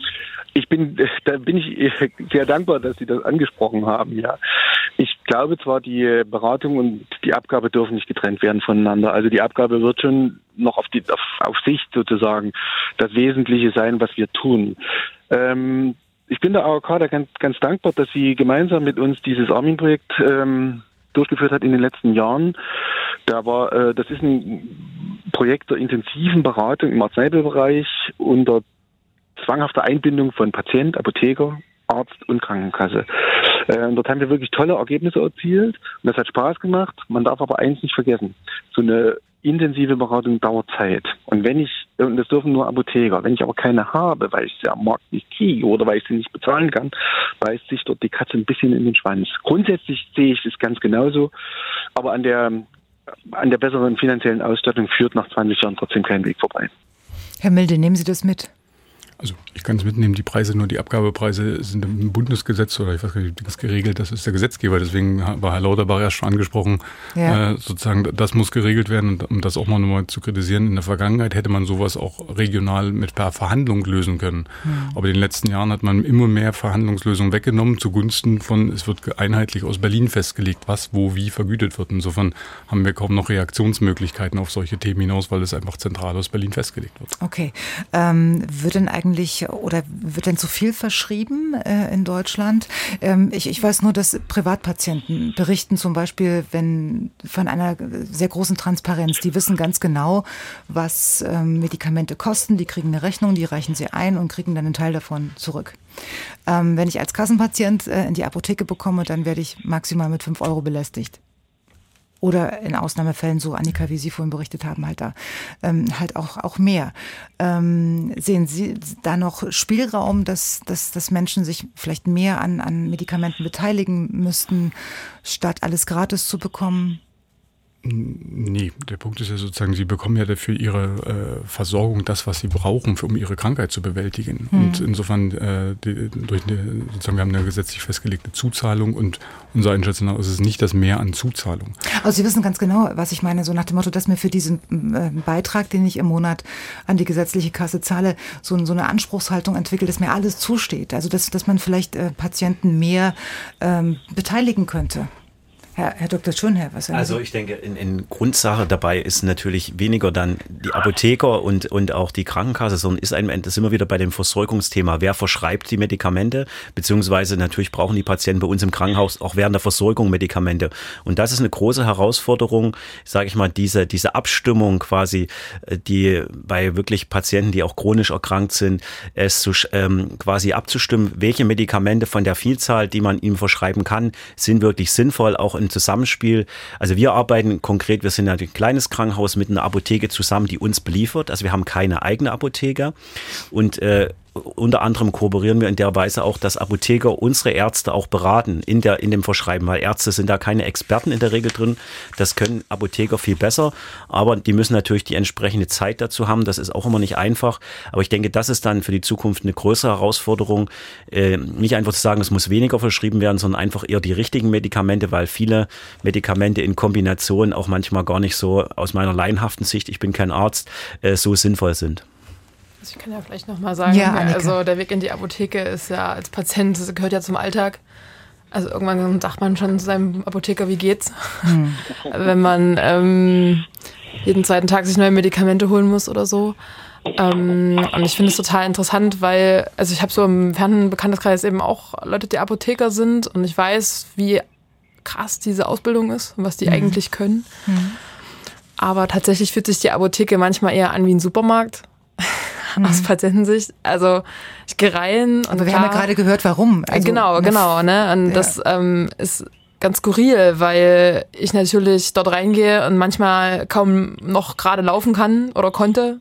Mhm. Und der Apotheker mich hilflos angeguckt hat, weil er ja gemerkt hat, ich kipp gleich um, so ungefähr. Mhm. Ähm, und aber die Situation es gar nicht hergibt. Also der kennt mich nicht die, die, der weiß ja meistens gar nicht, wie ich heiße oder wer ich bin, außer ich habe ein Rezept, was dann, wenn ich was Verschreibungspflichtiges habe. Ähm, und das ist eine ganz, ganz spannende Situation, weil ich das sehr wahrgenommen habe, dass die Apotheker extrem bemüht sind. Mhm. Also einmal, der, der ist sogar bis zu mir nach Hause gekommen, weil er mir falsche, aus Versehen das was verwechselt hatte. Mhm. Hat bei mir geklingelt, der Apotheker. Gott. Weil er es vergessen, also es war ein Versehen. Mhm.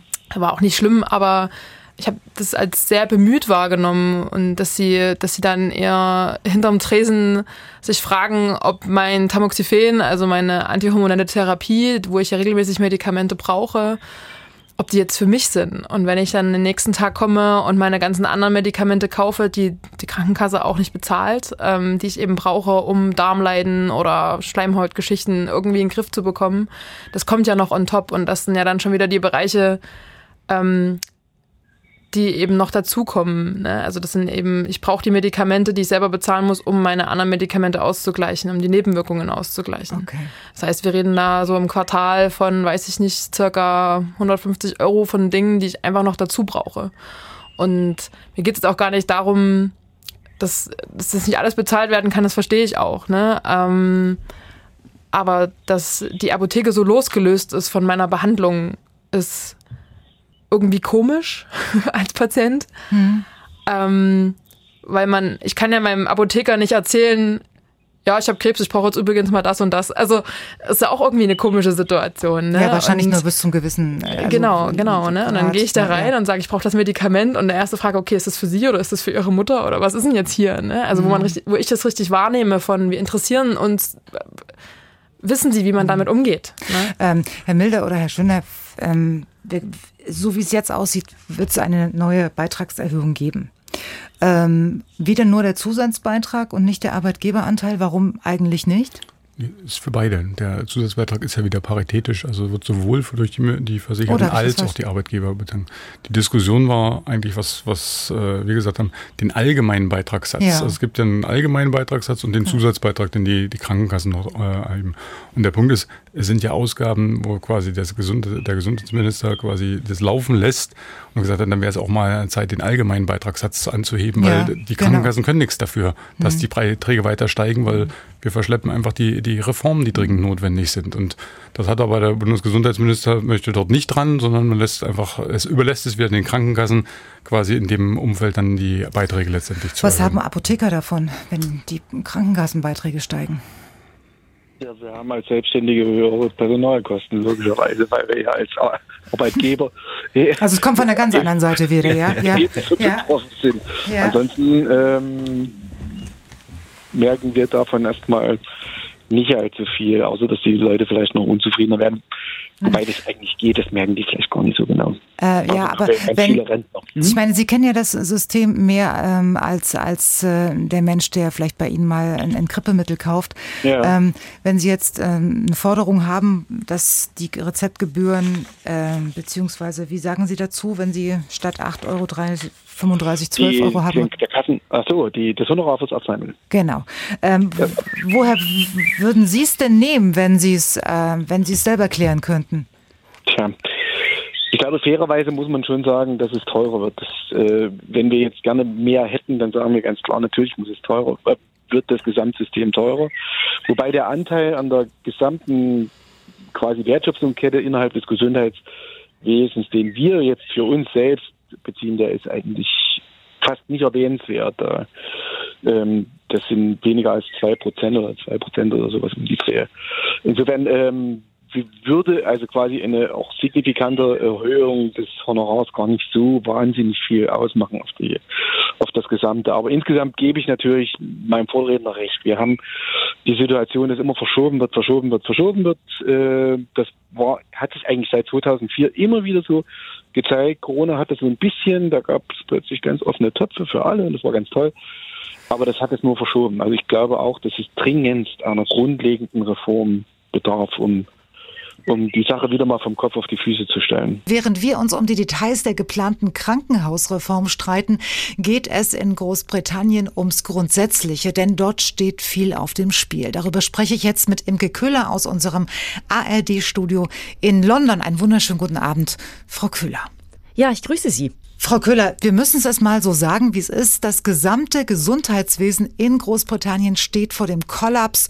Auch viele Ärzte können sich das Nötigste nicht mehr leisten. So hieß es am 28. November also vor knapp einem halben Jahr in den Meldungen der Nachrichtenagenturen über den NHS, das Gesundheitssystem in Großbritannien. Und das muss man ja immer wieder sagen, obwohl das NHS eigentlich der Stolz der Briten ist. Was ist da schiefgelaufen?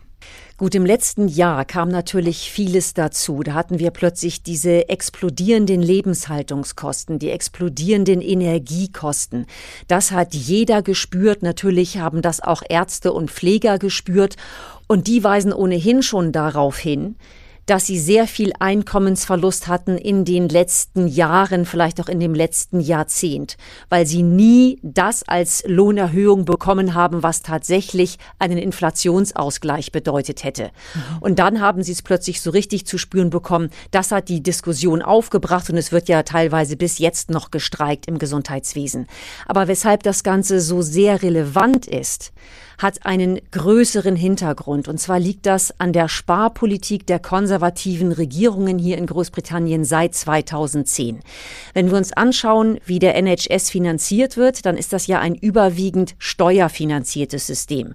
Es gibt zwar auch hier eine nationale Sozialversicherungsabgabe, aber zu rund 80 Prozent wird der NHS über Steuermittel finanziert. Und da haben wir das Problem, dass wir eine anhaltende Unterfinanzierung feststellen, was letzten Endes mit der Finanzierungsart zusammenhängt. Steuern sind ja nicht zweckgebunden. Mhm. Und es ist damit die jeweilige Regierung, die festlegt, wie viel Geld ins Gesundheitssystem fließen soll. Und wir haben eben bei den konservativen Regierungen seit 2010 diese starke Sparpolitik gehabt. Und damit ist grundsätzlich zu wenig Geld ins System geflossen. Und das merkt man jetzt. Der NHS ist komplett auf Kante genäht. Es fehlt Personal im sechsstelligen Bereich. Es gibt sehr lange Wartezeiten. Über sieben Millionen Briten warten monatelang, häufig auch über ein Jahr lang auf OPs, neues Knie, neue Hüfte, wie auch immer. Auch andere Behandlungen lassen auf sich warten. Und inzwischen ist es sogar schon schwierig geworden, normale Hausarzt- und Zahnarzttermine zu bekommen. Und deswegen diese Schlagzeile, es steht auf der Kippe, das System braucht mehr Geld. Aber im Augenblick ist nicht ganz abzusehen, woher das kommen soll oder ob es kommen will, wird.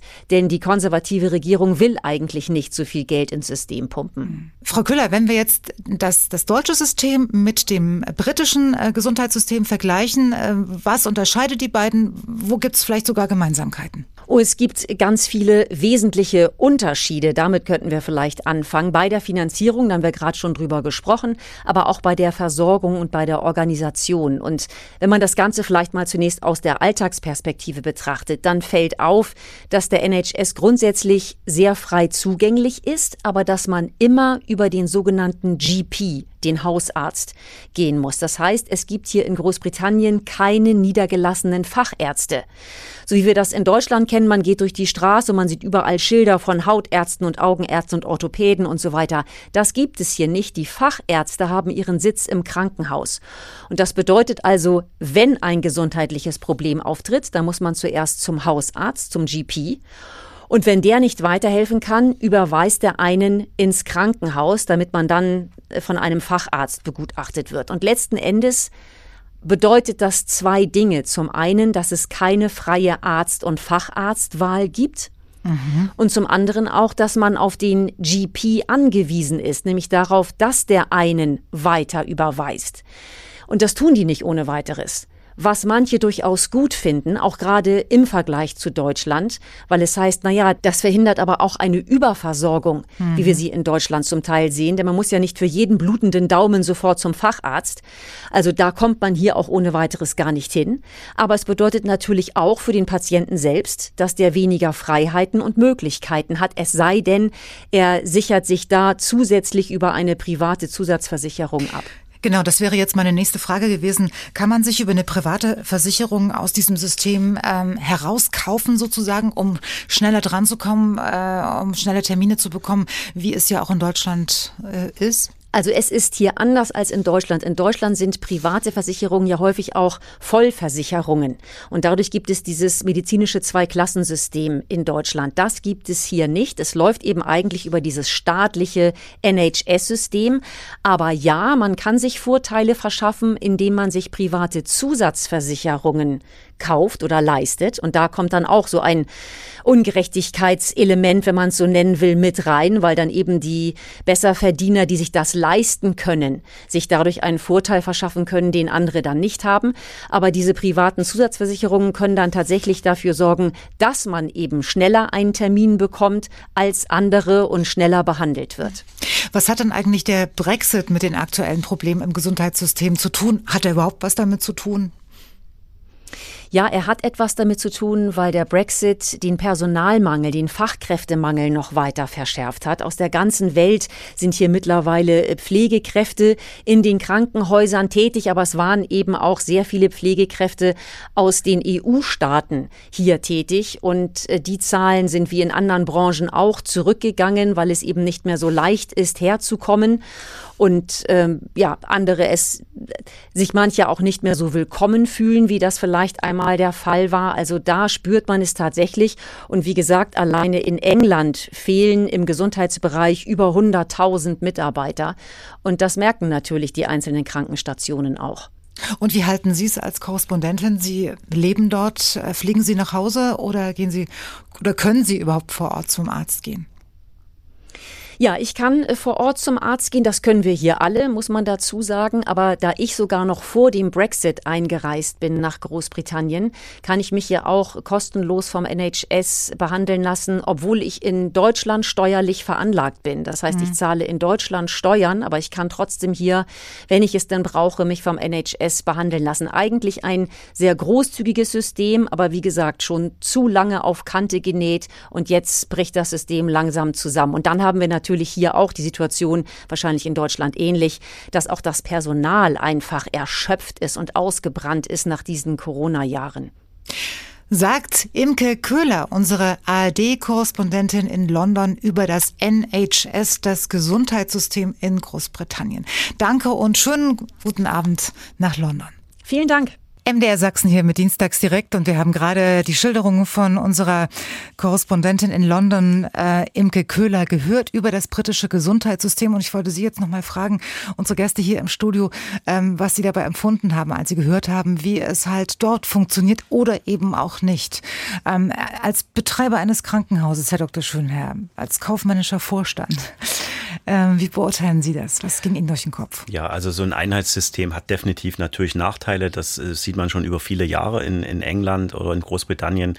Ich denke, wir sollten bei uns diese, eigentlich auch diese Vielgestaltigkeit der Krankenhäuser eher positiv nutzen, indem wir in Zukunft auch viel stärker kooperieren. Das ist ein Aspekt, den wir so jetzt nicht angesprochen haben, der aus Sicht der Patienten nicht vordergründig ist, aber das tun wir auch jetzt schon, dass wir auf vielfältige Weise die Krankenhäuser miteinander zusammenarbeiten. Also zwar immer noch vielleicht an der einen oder anderen Stelle zu viel äh, gemacht wird. Zu viel meine ich äh, an unterschiedlichen Stellen, aber viele Dinge werden schon abgestimmt, durchgeführt, also wo Patienten nicht nur im eigenen Krankenhaus behandelt werden, sondern überwiesen werden an andere Krankenhäuser. Ich denke, da liegt auch in der Zukunft die äh, gute Möglichkeiten, sich besser zu spezialisieren. Hm. Was ging Ihnen, ähm, Annika, als Patientin ähm, durch den Kopf, als Sie gehört haben, wie es woanders läuft, in dem Fall in Großbritannien? Ähm, ja, also generell ist mir das ja auch bewusst, ähm, dass unser Gesundheitssystem Stärken aufweist, die andere nicht haben, um es jetzt mal ja. so auszudrücken. Ähm, für mich selber bestätigt das eher die ganze Sache, dass einfach generell bei der Behandlung extrem viel Glück dazugehört. Also Glück A, wo ich lebe, B, an welchem Ort ich bin in einem Land und an wen ich gerate. Also für mich sind bestimmte Aspekte erleichtern einer Erkrankung und das ist Glück und Geld. Und ähm, das finde ich moralisch eben kritisch, egal in welchem Land man jetzt ist. Aber es ist, bildet sich nun mal in jedem Land ab. Mhm. Und mit Glück meine ich eben A, wo ich bin, aber auch wen ich kenne zum Beispiel. Und ich glaube, das nimmt sich dann zwischen den Ländern auch nichts. Es hat einfach was mit der Welt, in der wir leben, zu tun. Ähm, dass das eben, na klar, gehe ich zu dem, den ich kenne. Und ähm, mhm. das finde ich, widerspiegelt sich in vielerlei Hinsicht. Ähm, ja, es ist immer zweischneidig irgendwie. Ähm, das ist aber für mich auch in Ordnung.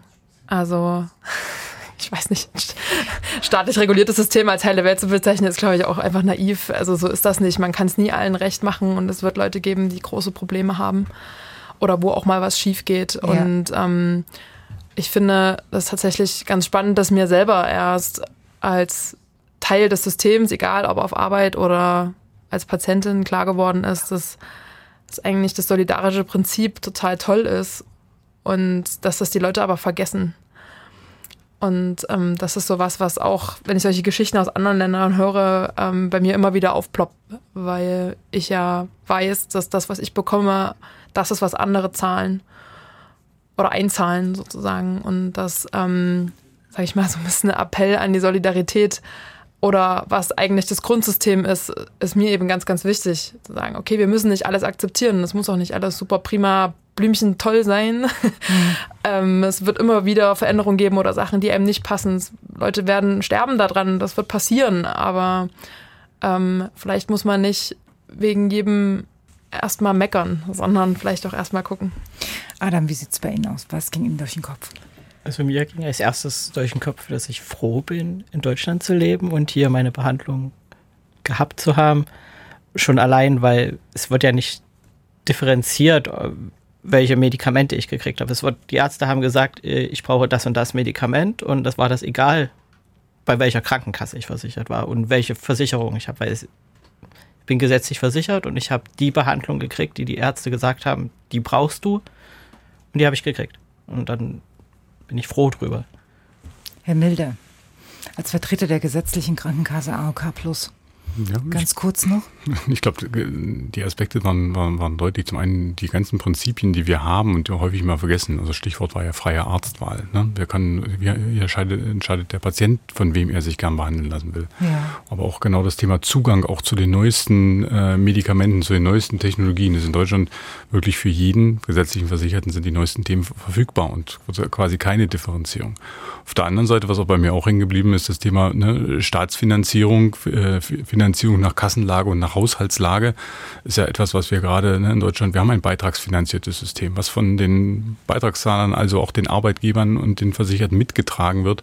Und das ist eigentlich etwas, was wir unbedingt erhalten sollten. Weg von den politischen Entscheidungen, je nach Haushalts- oder politischer Lage das Gesundheitssystem auszugestalten. Das ist auch eine Gefahr, die wir sehen in den kommenden Jahren, dass wir mehr und mehr in Richtung eines staatsfinanzierten Systems uns bewegen. Wir wollten von Ihnen, die Sie uns gerade zuhören, wissen, wie Sie äh, unser Gesundheitssystem einschätzen. Und Sie haben angerufen und uns Mails geschickt. Staatliche Regularien äh, lagen da durchaus im Trend.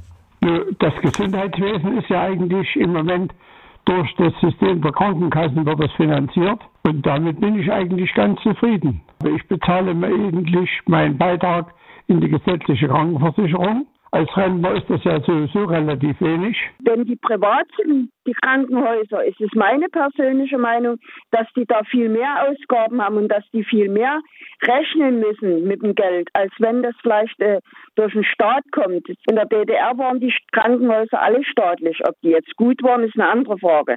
Aber ich denke mir, wenn es staatlich ist, dass dadurch vielleicht mehr Geld reinkommt in die Kasse. Ob das nun machbar ist, kann ich Ihnen natürlich nie sagen. Bin ja kein Wirtschaftsminister. Zum einen äh, gehört der Staat in die Pflicht genommen und zum anderen die Krankenkassen. Und die Arbeitnehmerbeiträge, so wie sie jetzt sind, die sollten eingefroren werden. Weil es ist ja paritätisch, also Arbeitgeber, Arbeitnehmer zahlen ja gleiche Anteile. Ne? So, das waren äh, die Reaktionen. Herr Milde, ähm, geht nicht in die Richtung, die Sie wollen. Ne? Also Sie haben ja gerade gesagt, ähm, Verstaatlichung ist, äh, ist nicht gut. Genau. Also der Punkt ist, aber so habe ich auch die, die, ja. Äh, die, äh, Anrufer gerade verstanden, dass sie auch sagen, sie wollen eigentlich das System so erhalten, wie wir es heute haben. Und das ist ja auch genau die, in, in, in diese Richtung, wie wir, äh, wie wir denken. Okay, wobei ich jetzt gerade das Gefühl hatte, ähm, dass der ein oder andere dann doch mehr die Verstaatlichung wünschte, als Sie das jetzt verstanden haben. Aber das, oder? Herr Schönherr. Ja, die eine Zuhörerin, denke ich, die ging in diese staatliche Richtung, wo sie ja auch sagte, sie ist jetzt keine Wirtschaftsministerin. Ich kann sie da beruhigen. Ähm, unser Wirtschaftsminister würde das wahrscheinlich auch nicht unbedingt wollen, weil es letztendlich so ist, im aktuellen System, äh, es gibt ja auch viele Krankenhäuser, die äh, staatlich, also kommunal oder getragen sind zum Beispiel. Und da ist es einfach so, dass die Defizite über die Steuerzahler ausgeglichen werden. Bei, bei anderen Trägern, privaten oder auch frei gemeinnützigen Trägern gibt es natürlich keinen Defizitausgleich. Das heißt, letztendlich das, was wir jetzt aktuell erleben im Gesundheitswesen, ist so, dass wir neben den ganzen Beitragssachen, die wir jetzt diskutieren, auch andere Defizite, die auftreten, zusätzlich noch über Steuerzahler ausgeglichen werden. Und das Zum Beispiel? Ja, wenn ein, Kreiskrankenhaus im Minus ist, dann muss der äh, Kreishaushalt äh, die Defizite bezahlen. Aber dann, außer, er, außer er lässt das Krankenhaus in die Insolvenz gehen, aber ich kenne da keine Beispiele aktuell, wo das passiert ist. Wenn ich in mein Krankenhaus ins Minus rutsche, äh, gibt mir niemand als Steuerzahler Geld, ich muss das Geld selber erwirtschaften. Das zum Beispiel wäre dann ein Nachteil, wenn alle Krankenhäuser in staatlicher Trägerschaft wären. Okay, ich glaube, ähm, wir haben es jetzt äh, gerade mal auf den Punkt gebracht. Äh, danke, dass Sie hier waren und danke, dass Sie heute so ähm, gut mitdiskutiert haben. Äh, unsere Sendung geht noch ein bisschen weiter. Und zwar hm, habe ich noch mehrere Interviews aufgezeichnet, zum Beispiel mit unseren Korrespondenten in Spanien oder auch in Italien, um mal zu sehen, wie dort Gesundheitssysteme funktionieren. Und auch noch ein Interview mit äh, Phil, Florian Lanz, heißt er vom Spitzenverband der gesetzlichen Krankenkassen, der auch nochmal den Vorschlag, den Sie vorhin unterbreitet haben, äh, nochmal vertiefen wird und nochmal erklären hat, wie man mehr Geld ins System bekommen könnte. Ich danke Ihnen allen ähm, fürs Zuhören. Bleiben Sie äh, vielleicht gerne weiter dran. Kommen Sie gut nach Hause. Ich danke jetzt äh, Dr. Ralf Schönherr, dem kaufmännischen Vorstand der Diakonissenanstalt Dresden und Niesky, Marius Milde, dem Geschäftsführer der AOK Plus Sachsen und Thüringen. Dr. Stefan Mayer ähm, war vorhin bei uns, der Landrat vom Landkreis Görlitz, Göran Donner, Vizepräsident der Sächsischen Apothekerkammer und ganz besonderen Dank an Adam und an Annika aus Dresden, die uns heute Abend ihre Geschichte erzählt haben. Also schönen Dank nochmal, kommen Sie gut nach Hause und bis zum nächsten Mal. Und nach unserer Diskussion wollen wir unser Thema Kassensturz im Gesundheitssystem noch weiter vertiefen mit insgesamt drei Interviews. Und zwar mit dem Spitzenverband der gesetzlichen Krankenkassen und indem wir in die Nachbarstaaten schauen und erfahren, wie die einzelnen Gesundheitssysteme dort funktionieren. Großbritannien hatten wir schon, dort läuft es im Moment ziemlich schlecht, hat mit der Finanzierung durch Steuern und auch mit dem Brexit zu tun. Jetzt fragen wir mal nach, wie das spanische Gesundheitssystem funktioniert und danach geht's weiter nach Italien. Italien. Alle träumen ja immer von einem Lebensabend im Süden. Ob die Gesundheitsversorgung genauso paradiesisch ist wie der Traum vom Auswandern für manche klingt, das hören wir alles jetzt den Lebensabend am besten im Süden verbringen, idealerweise in Spanien. Diesen Auswandertraum haben schon viele geträumt, einige auch umgesetzt. Und sollten Sie noch am Überlegen sein, lohnt es sich auf alle Fälle beim Thema Gesundheitsversorgung auch da mal ganz genau hinzuschauen, denn mit Rente kommen oft auch die Wehwehchen im Alter und dann die Arztbesuche. Und wie es in Spanien um das Gesundheitssystem bestellt ist, das kann uns Marc Ducker erklären, unser ARD-Korrespondent in Madrid. Einen wunderschönen guten Abend, Herr Ducker. Ducke. Guten Abend. Herr Ducke, wenn man das spanische Gesundheitssystem oder wenn man auf das spanische Gesundheitssystem angewiesen ist, worauf muss man sich da einstellen? Also muss man sich vielleicht, man muss sich vielleicht erst nochmal die Unterschiede anschauen zwischen ja. den beiden Gesundheitssystemen in Deutschland und Spanien. Und der größte Unterschied ist wahrscheinlich, in Deutschland kann man ja ab einer bestimmten Einkommensgrenze wählen, ob man sich privat versichern lassen will. Beamte sind beispielsweise ohnehin privat versichert. In Spanien kann man das nicht. Da gibt es ein öffentliches Gesundheitssystem. Man muss Mitglied in der gesetzlichen Krankenversicherung sein, der sogenannten Seguridad Social, der Sozialversicherung. Und das ist vielleicht der zweite große Unterschied. Diese Sozialversicherung vereint Rentenkasse, Krankenversicherung, Arbeitsamt, alles in einem. Und deswegen ist auch eine Mitgliedschaft Pflicht. Allerdings ähm, liegt die Sozialversicherung in der Hand der Regionen und deswegen sind die Leistungen auch unterschiedlich, je nachdem, wo man sich in Spanien befindet. Das heißt, die ganze Geschichte ist steuerfinanziert? Also es finanziert sich zum einen schon durch die Beitragszahlungen von allen spanischen Beschäftigten. Wer einen Job hat, muss bezahlen. Mhm. Ähm, allerdings reicht das nicht. Auch da fehlt Geld in den Kassen wie an so vielen Orten auf der Welt. Und deswegen werden die Töpfe dann aus Steuermitteln aufgefüllt oder eben auch Leistungen gekürzt. Um das Ganze noch ein bisschen äh, besser vergleichen zu können, wie hoch sind denn die Beiträge am Ende im Vergleich zu Deutschland? Also die Beiträge sind schon etwas niedriger, allerdings sind die Leistungen auch niedriger. Zum Beispiel äh, muss man in Spanien Zahnbehandlungen komplett selbst bezahlen. Ähm, deswegen haben viele da eine Zahnzusatzversicherung oder auch sonstige private Zusatzversicherung. Das gibt's schon. Ähm, und auch bei den Medikamenten müssen die Spanierinnen und Spanier Zuzahlungen leisten, im Schnitt so 40 Prozent. Ähm, allerdings chronisch Kranke beispielsweise kriegen ihre Medikamente auch sonst. Aber alles, also Sie kriegen auf jeden Fall eine Kostenübernahme für alle ärztlichen Behandlungen und Krankenhausaufenthalte. Die werden grundsätzlich übernommen. Äh, wenn es jemand aber eben besser haben will, wenn er beispielsweise auch nicht so eine lange Wartezeit haben will, äh, dann begibt er sich in ein privates Krankenhaus und das muss er dann eben selber bezahlen. Hm. Also bekommt jeder die Behandlung, die er benötigt und das ist am Ende nicht abhängig vom Versicherungsstatus? Genau, also grundsätzlich ist das so, dass in Spanien ein, eine ganz große ähm, ja, Gleichberechtigung da ist, dass es ein System für alle ist, was da auch keine großen Unterschiede macht. Auf den ersten Blick, wenn jemand wirklich mehr Geld hat und sich mehr bessere Behandlungen vielleicht leisten will, weniger Wartezeiten leisten will, dann muss er das eben selbst bezahlen. Aber grundsätzlich sind da erstmal alle, werden erstmal alle gleich behandelt. Ein großer anderer Unterschied ist beispielsweise auch noch, dass man in Spanien nicht in eine Arztpraxis geht, quasi mit seinem Hausarzt oder äh, mit seinem Hautarzt einen Termin ausmacht und das dann abgerechnet wird, sondern dass es sogenannte Gesundheitszentren in den Vierteln gibt. Also mhm. man geht in ein Gesundheitszentrum, wenn man eine Beschwerde hat. Dort wird man dann entsprechend behandelt und vielleicht auch weiterverwiesen. Aber die arbeiten das im Grunde erstmal alles ab mit ihren Ärzten, die sie dort zur Verfügung haben. Mhm. Ich würde gerne mal ganz kurz ins Detail gehen. Ähm, Mutter von zwei Kindern, wir waren im Urlaub. Es war in Frankreich. Frankreich und ich musste mit meinem Sohn in die Notaufnahme und äh, jeder, der nach 19 Uhr gekommen ist, der musste erst mal 60 Euro bezahlen, egal was war. Ist das in Spanien auch so? Nein, so ist das nicht. Es gibt auch hier die sogenannten Urgencias, also die Notaufnahme. Dort finden sich Menschen ein, die ganz akute Beschwerden haben. Auch da gibt es natürlich den Aufruf, jetzt nicht wegen jedem Zipperlein ähm, ins Krankenhaus zu gehen. Aber manchmal muss man es tatsächlich, weil es eben schon auch lange Wartezeiten gibt. Und dann ist das der Weg manchmal dann doch etwas kürzer. Ähm, aber klar, es ist, ähm, auch da kann man dann schon mal mehrere Stunden verbringen. Das kann passieren. Aber grundsätzlich ist es schon so, dass man hier in Spanien eben nicht das Gefühl hat, okay, wenn mir was passiert, ist keiner da oder ich kann keinen erreichen. Es gibt immer diese Grundversorgung äh, und äh, das schätzen dann viele Spanier. Das spanische Gesundheitssystem gilt als eines der effizientesten der Welt. Also wenn man Einnahmen und Ausgaben sich anschaut. Und die Spanier sind auch sehr zufrieden mit ihrem Gesundheitssystem insgesamt, auch wenn es hier und da eben dann doch hakt.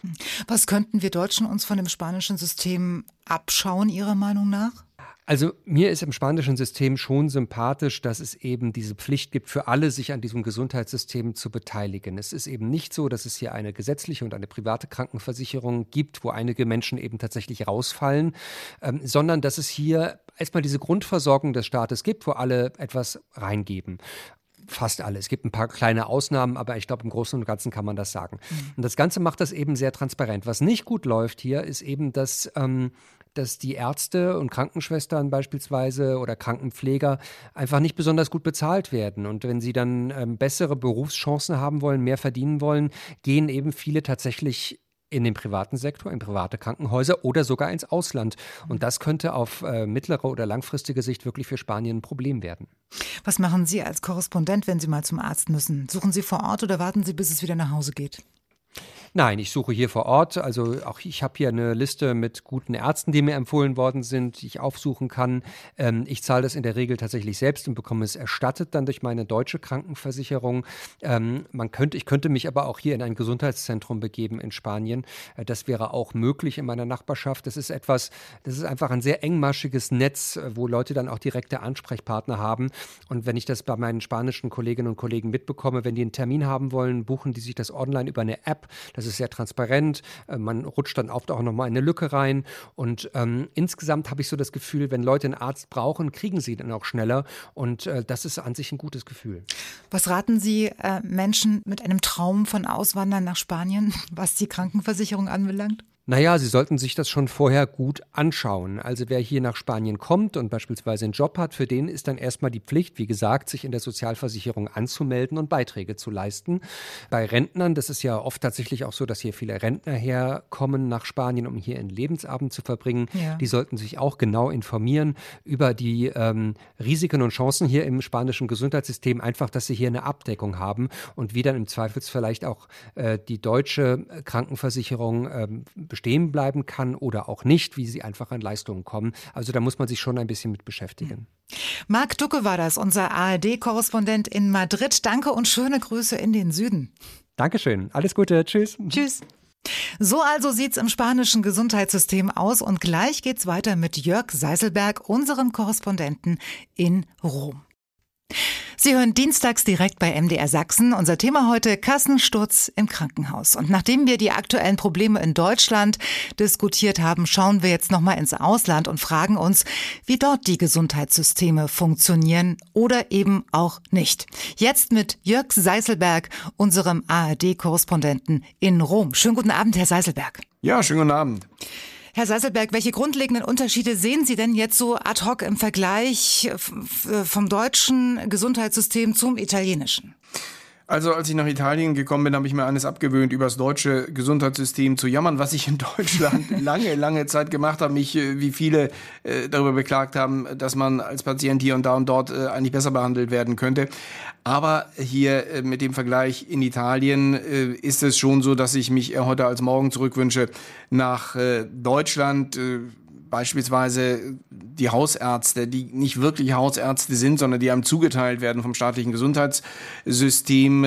Sehr viele Patienten versorgt hier auch jeder Hausarzt und äh, kann dann immer relativ kurz äh, sich nur um dich äh, kümmern. Also es hat so ein bisschen was von Fließband, äh, ohne wirklich da auch persönliche Beziehungen dann zum Hausarzt äh, zu haben, wie ich es aus Deutschland noch kenne. Das Schlimme aber ist hier vor allen Dingen, dass man sehr, sehr lange auf Untersuchungen warten muss. Die mhm. große Tageszeitung La Repubblica hat da vor kurzem drüber berichtet, über die Wartezeiten, die es mittlerweile gibt. Und die beträgt ja für eine Mammographie mittlerweile ein Jahr. Ein Jahr. Und für eine Computertomographie liegt man da in einigen Regionen in Italien bei zehn Monaten. Und äh, das ist natürlich äh, unfassbar lang. Und wer nicht warten will und wer sich leisten kann, das ist auch so ein bisschen dann, ja, so eine äh, soziale Auswahl, die dann halt stattfindet äh, wenn ich warten will und sich leisten kann, der geht in die private Medizin, die ist überdurchschnittlich teuer, da muss man dafür eine Computertomographie mehrere hundert Euro bezahlen.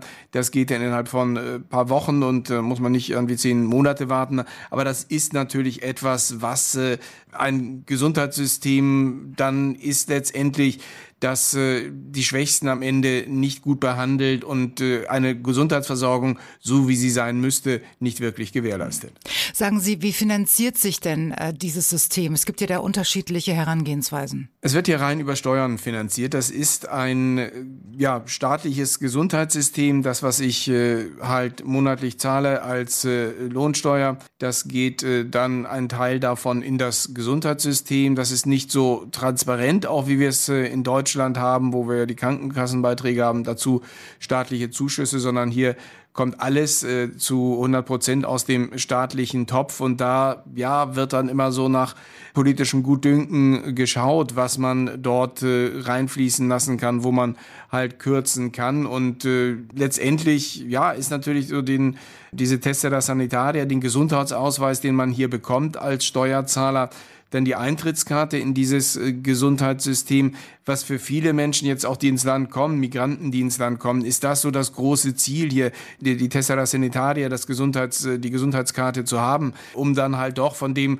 aus deutscher Sicht jetzt nicht sonders, äh, sonderlich äh, tollen Gesundheitssystem dort drin zu sein, davon zu profitieren, läuft der natürlich teilweise besser oder hm. in der Regel besser als in den Herkunftsländern dort. Also die Tessera Sanitaria ist eine ganz wichtige Geschichte, die musst du hier in Italien haben, um halt im Gesundheitssystem behandelt zu werden. Da wird dann auch ein wenig gefragt nach deinen, was weiß ich, wie du versichert bist. Da sind alle einheitlich versichert. Okay. Sagen Sie, wie, inwiefern müssen sich denn die Italienerinnen und Italiener irgendwie finanziell beteiligen über Beiträge oder Zuzahlungen bei äh, Untersuchungen und Medikamenten? Da gibt es für einige Medikamente, einige Untersuchungen Zuzahlungen, aber das hält sich dann in überschaubarem Rahmen. Äh, auch so eine Computertomographie äh, die erwähnt oder Mammographie-Fälle, die ich erwähnt habe, da musst du halt nicht zu bezahlen. Aber der Preis dafür ist halt, dass das äh, System ja nicht wirklich äh, funktioniert. Also es ist, erlaube ich mir einfach mal zu sagen, dass es nicht mhm. funktioniert, wenn man auf eine Computertomographie zehn Monate und eine Mammographie ein Jahr lang warten muss. Also es ist, wenn man so will, für den Zahler, für den Steuerzahler hier relativ günstig. Aber das, was du als Leistung auf der anderen Seite bekommst, ist dann halt deutlich, deutlich schlechter als in Deutschland. Und außerdem hört man von außen immer wieder von einem äh, Nord-Süd-Gefälle. Das gibt's auf jeden Fall. Das habe ich selber auch mal am eigenen Leib im Urlaub in Kalabrien im Süden Italiens erfahren. Also man muss sagen, äh, das Gesundheitspersonal ist hier äh, sehr engagiert und äh, die Krankenhäuser sind gerade auch im Norden Italiens wirklich in einem guten Zustand. Das unterscheidet sich dann kaum von dem, was wir aus Deutschland kennen. Aber es gibt in der Tat dieses Nord-Süd-Gefälle, also als ich in Kalabrien dort mit einem Problem dann in den Pronto Soccorso, in die Notaufnahme des Krankenhauses gegangen bin, war das wirklich in einem so unterirdischen Zustand, was die hygienischen Zustände anbelangt. Äh, und da habe ich gesagt, nee, okay, ist, ist doch nicht so schlimm, mir geht's eigentlich doch ganz gut. und bin dann wieder, äh, wieder weggegangen aus der Notaufnahme, weil das war wirklich, also ich wollte mir da an die äh, Bluterguss was äh, abziehen, das war alles so, wirklich so, so im hygienischen Zustand, äh, fand ich so gruselig, dass ich gesagt habe, lieber, lieber weg hier. Äh, ja. Im Norden Italiens äh, sieht das, äh, ja, Durchschnitt wirklich, äh, wirklich anders aus und äh, da hat man Verhältnisse, wie man sie auch gewohnt ist aus Deutschland, auch hier äh, in Rom. Da gibt es auch äh, teilweise so einen, so einen Medizintourismus, dass also, wenn Leute sich äh, behandeln lassen wollen, jetzt Operationen äh, wichtiger haben, dass und aus dem Süden kommen, aus Sizilien, Kalabrien kommen, dann sich Krankenhäuser suchen in, in Rom oder im Norden Italiens, weil sie wissen, dass sie dort ein bisschen besser behandelt werden.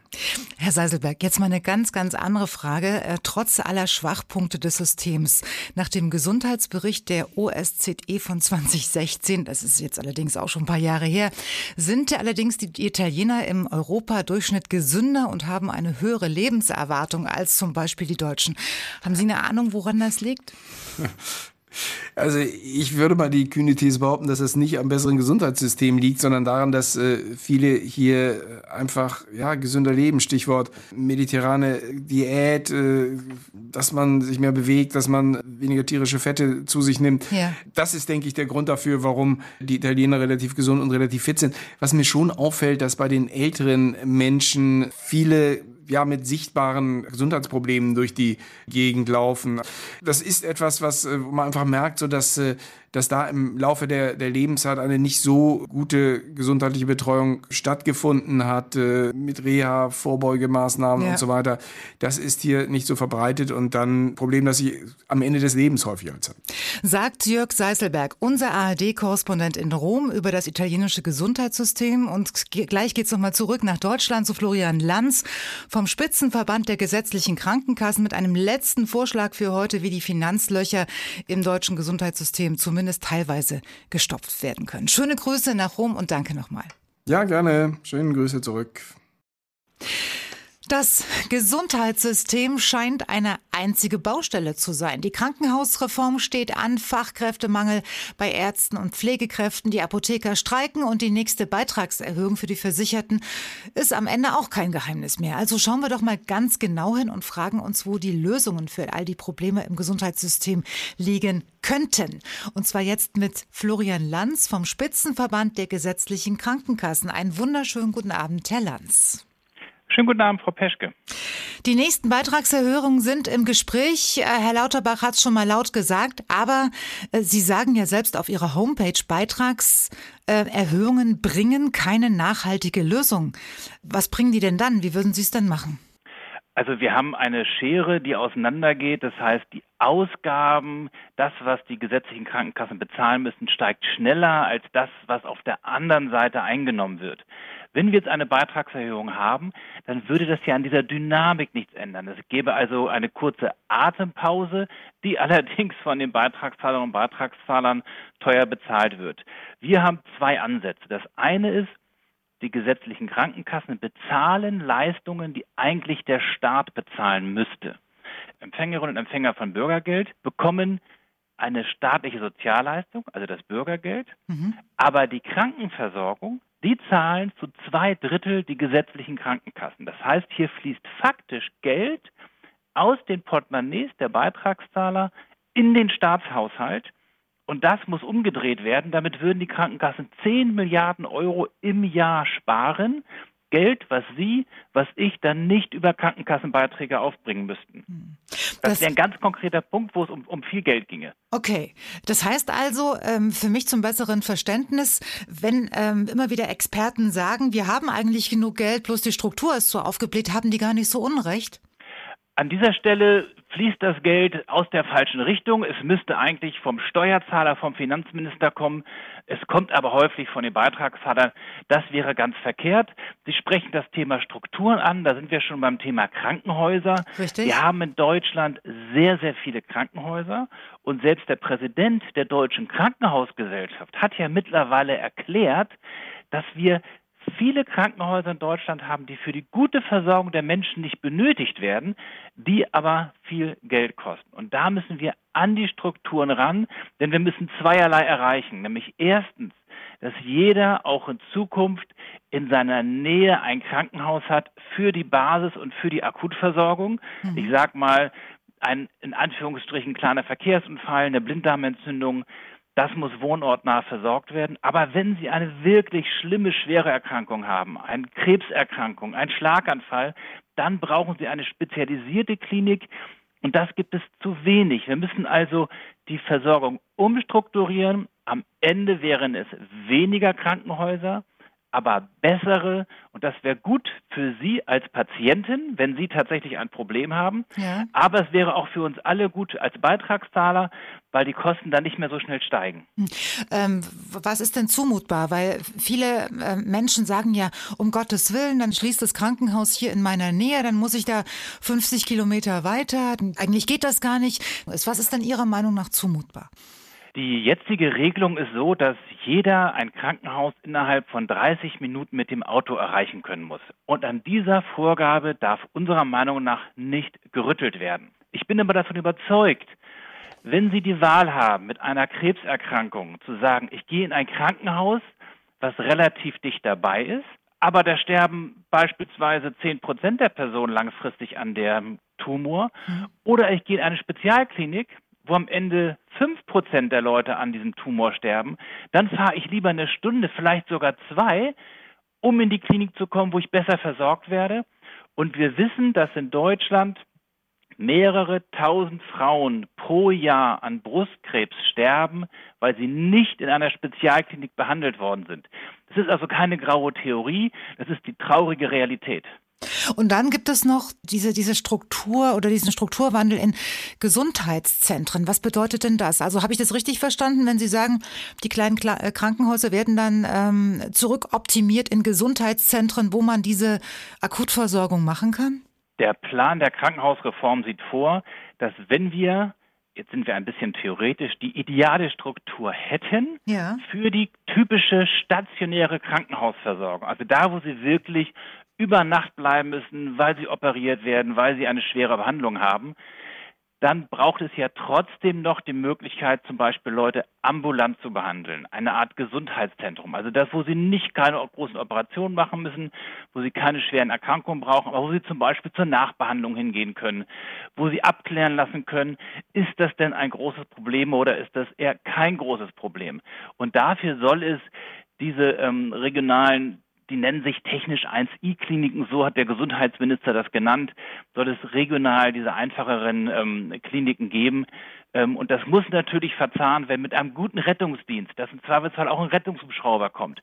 Es ist also nicht eine Maßnahme, es ist leider komplex, aber es ist notwendig. Ähm, und an dieser Stelle werden ja gerne mal ähm, Beispiele bemüht, so wie ähm, Schlaganfall oder Herzinfarkt. Ja, also ähm, da kann ja eigentlich nur ein Krankenhaus helfen, das eine sogenannte Stroke Unit besitzt, ja.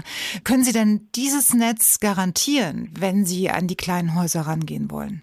Schlaganfall ist ein sehr, sehr gutes Beispiel. Da ist es überlebenswichtig, häufig, dass die Personen schnell, es gibt dieses, dieses Wort von Time is Brain, also je schneller sie behandelt werden, desto eher wird das Gehirn geschützt. Das heißt, sie müssen sehr, sehr schnell in die gute Versorgung kommen und da muss die Versorgung richtig gut sein.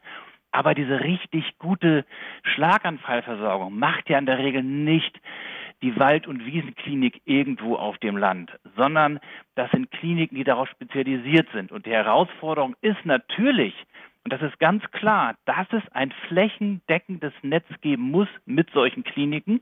Aber das gibt es nicht. Wir haben Regionen in Deutschland, da brauchen Sie mit einem Schlaganfall heute deutlich länger als 30 Minuten, bis Sie wirklich in der 1a-Behandlung sind. Mhm. Umbau der Krankenhauslandschaft heißt natürlich auch, da wo Versorgung heute fehlt, die zusätzlich aufzubauen. Das kann ein neues Krankenhaus sein, das kann aber auch ein bestehendes Krankenhaus sein, wo sie die Ausstattung entsprechend verbessern, wo Geld investiert werden muss. Denn die Leute brauchen die Versorgung. Und es ist unser gemeinsamer Job, allen voran die Politik, aber natürlich auch Krankenhausgesellschaft, auch Krankenkassen dafür zu sorgen, dass die Versorgung da ist. Hm. Apropos Versorgung, ähm, da gehört ja auch die Versorgung der Krankenhäuser durch Pflegekräfte ähm, dazu. Wie, welche Ideen gibt es denn da? Mehr Geld ist ja das eine. Aber wir wissen auch, dass äh, die betroffenen Pflegekräfte sich vor allem darüber beschweren, dass es so viel zu tun gibt, dass es Entlastung braucht, dass es mehr, mehr Kollegen braucht. Fachkräftemangel ist auch und wird immer stärker im Gesundheitswesen und in den Krankenhäusern ein Problem. Das betrifft zum Beispiel auch Pflegekräfte. Auch da müssen wir schauen, wenn wir die Strukturen verbessern, wenn wir weniger Kliniken haben, die aber die Menschen optimal, die die Menschen besser versorgen, dann haben wir natürlich auch die Pflegekräfte besser dort, wo sie tatsächlich gebraucht werden. Und das führt natürlich auch dazu, dass die Arbeit wieder beliebter wird. Denn wir wissen ja, finanziell stehen Pflegekräfte mittlerweile gut da. Aber es gibt für die Anzahl an Krankenhäusern, für die Anzahl an Pflegebetten gibt es zu wenig. Deswegen müssen wir ran an die Strukturen. Florian Lanz war das vom Spitzenverband der gesetzlichen Krankenkassen. Schöne Grüße. Vielen Dank, Frau Peschke. Auf Wiederhören. Und das war's für heute. Die nächste Dienstags direkt Podcast Folge dann in einer Woche oder Sie hören in der Zwischenzeit einfach mal was anderes. Monis Menschen zum Beispiel gibt's auch als Podcast von MDR Sachsen überall, wo es Podcasts gibt und auch am besten zu hören in der App der ARD Audiothek. Machen Sie es gut und bis dahin eine schöne Zeit. Dienstags direkt, ein Podcast von MDR Sachsen.